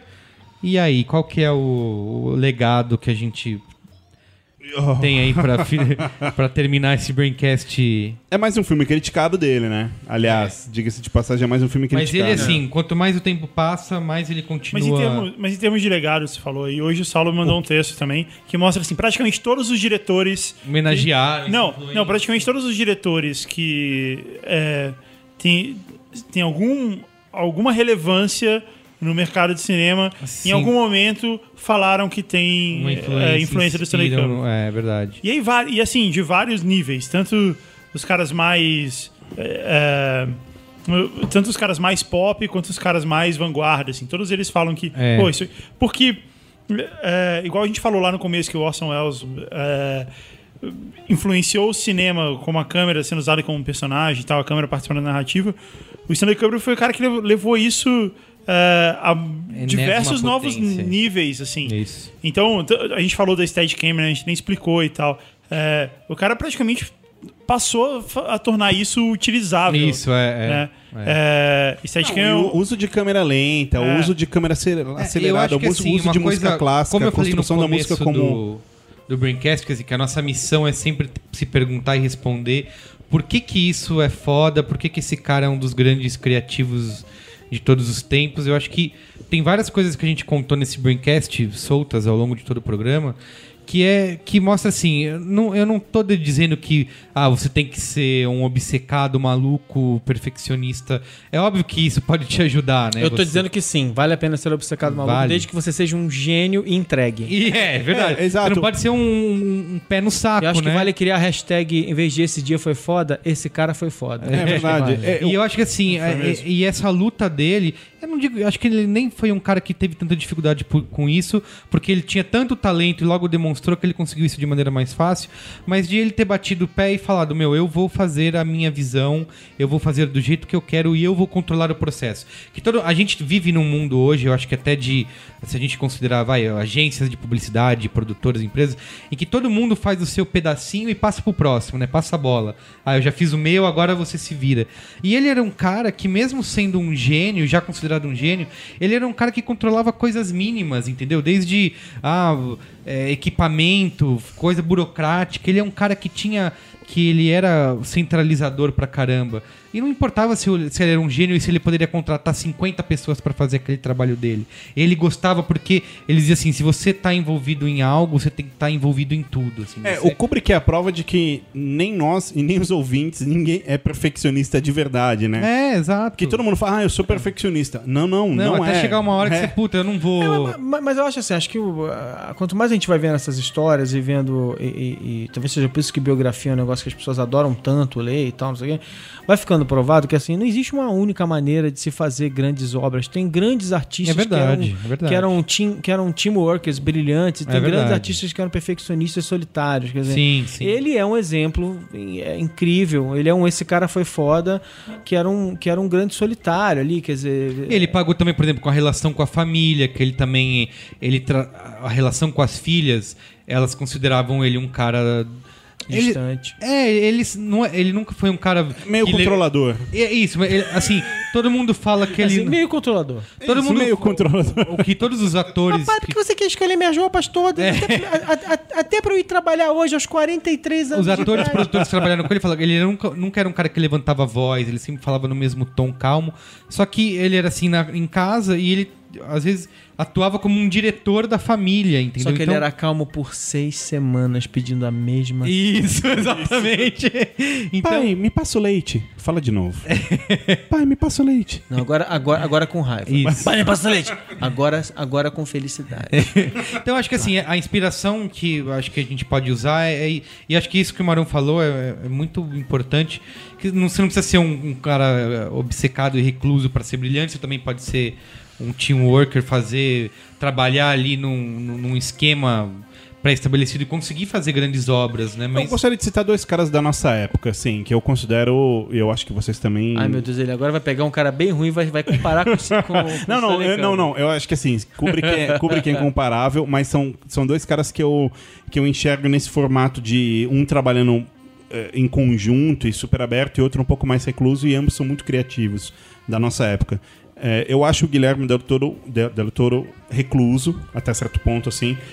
E é um cara muito criativo. não parece Stanley Kubrick, ele é um baladeiro. Ele é um baladeiro, com certeza. Mas para nossa para nossa época e para o sistema, como o sistema funciona hoje, ele é um cara fechado que controla relativamente bem, principalmente direção de arte e tal. E ele é um cara muito criativo. E por outro lado, a gente tem o Nolan, que é um cara, tudo bem que ele tem o irmão dele e a mulher trabalhando junto, mas é um cara já muito mais dentro do eu, usaria, circuito. eu usaria um outro exemplo. Eu usaria o J.J. Abrams como exemplo de coletivo. J.J. Abrams, ele, É ele trabalha em Boa, comitê. E faz ele uma cacetada de coisa, Ele né, levou modelos tempo. de televisão pro cinema. Eu tava lendo é, sobre Star Trek. Ele, eles, eles fizeram Star Trek com sala de escritores. mexendo no roteiro do filme, Sim. mexendo no roteiro do filme enquanto o filme está sendo feito, que não é comum. Quer dizer, Uhum. aliás, é muito comum em Hollywood, mas não nesse nível, né? Quer dizer, reescrevendo coisas E inteiras as primeiras mesmo e críticas são elogiosas, É, né? é, a- a- agora, e, e- e eu, e aí eu vou fazer, vou, vou um pouco além, vou fazer o seguinte, vou citar o exemplo negativo do controlador, M. Night Shyamalan. Que é um cara Boa que foi, também. que foi derretendo, assim. Ele Isso. começou como um, como um roteirista brilhante, um escritor e tal, não sei o quê, que fazia o filme, dirigia e, Que ele também era, e é atuava verdade, é e tal, não sei o que, não verdade. sei o que lá. E todo mundo achou que ele, era, que ele era o novo Spielberg, Novo que ele era Hitchcock, incrível, não sei o que, não sei o que lá. E ele, De a cada repente- filme, ele foi derretendo, derretendo. Tinha. Tem lampejos, mas ele foi derretendo. Mas a filme- própria é. fama dele também é, gerou isso, né? De uma, uma necessidade que as pessoas tinham de ver a mesma coisa, né? De- Eu acho Não, que era marketeado que... de e, forma e- errada, E, né? lembre-se, Avatar ia ser a volta dele, porque assim, ele ia dirigir um roteiro de outra pessoa. Um, É, uma a primeira vez outros, que ele franquia, É, é verdade. E aí ele ia mostrar. Não, foi uma É o Avatar, bosta. só pra quem não. não só pra gente. Ah, o Avatar é outro, desculpa. Isso, é o Isso. Avatar do desenho lá, não o É, Avatar. tem, tem filmes dele que são muito criticados, eu gosto, eu sei que o Menego gosta também, tipo Corpo Fechado, Sinais, Sinais e a Vila. Que eu acho, Vila acho que também, acho te- que são muito bons. Eu Acho que são quatro filmes, eu diria, pra mim, são irrepreensíveis. Sexto Sentido, Corpo Fechado, Sinais e a Vila. Eu assino Aí, embaixo. daí fudeu. baixo, eu, gosto acho. também. Tem o Sam Mendes também, que fez Beleza Americana, que é um filme bem Fez o Kubrickiano, né? Skyfall agora. É, né, e, 007. e é um filme bem, bem E tem Kubrickiano, homenagem, assim. né? Tem homenagem. No fim, na- nos créditos do, do Beleza Americana, tem assim: é, Thanks to Dr. Bill e Alice.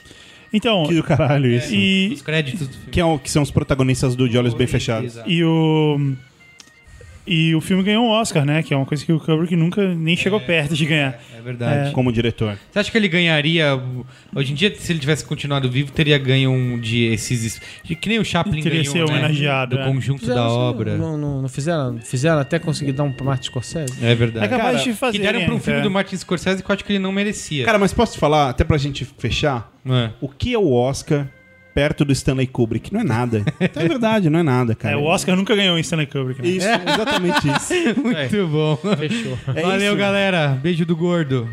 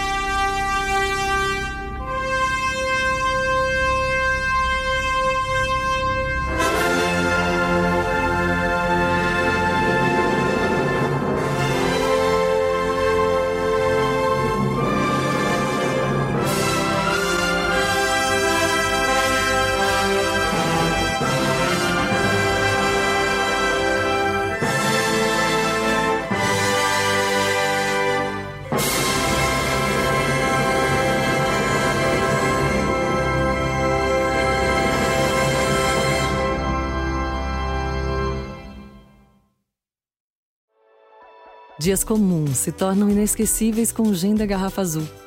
Um brinde com Bombay Sapphire. Beba com moderação.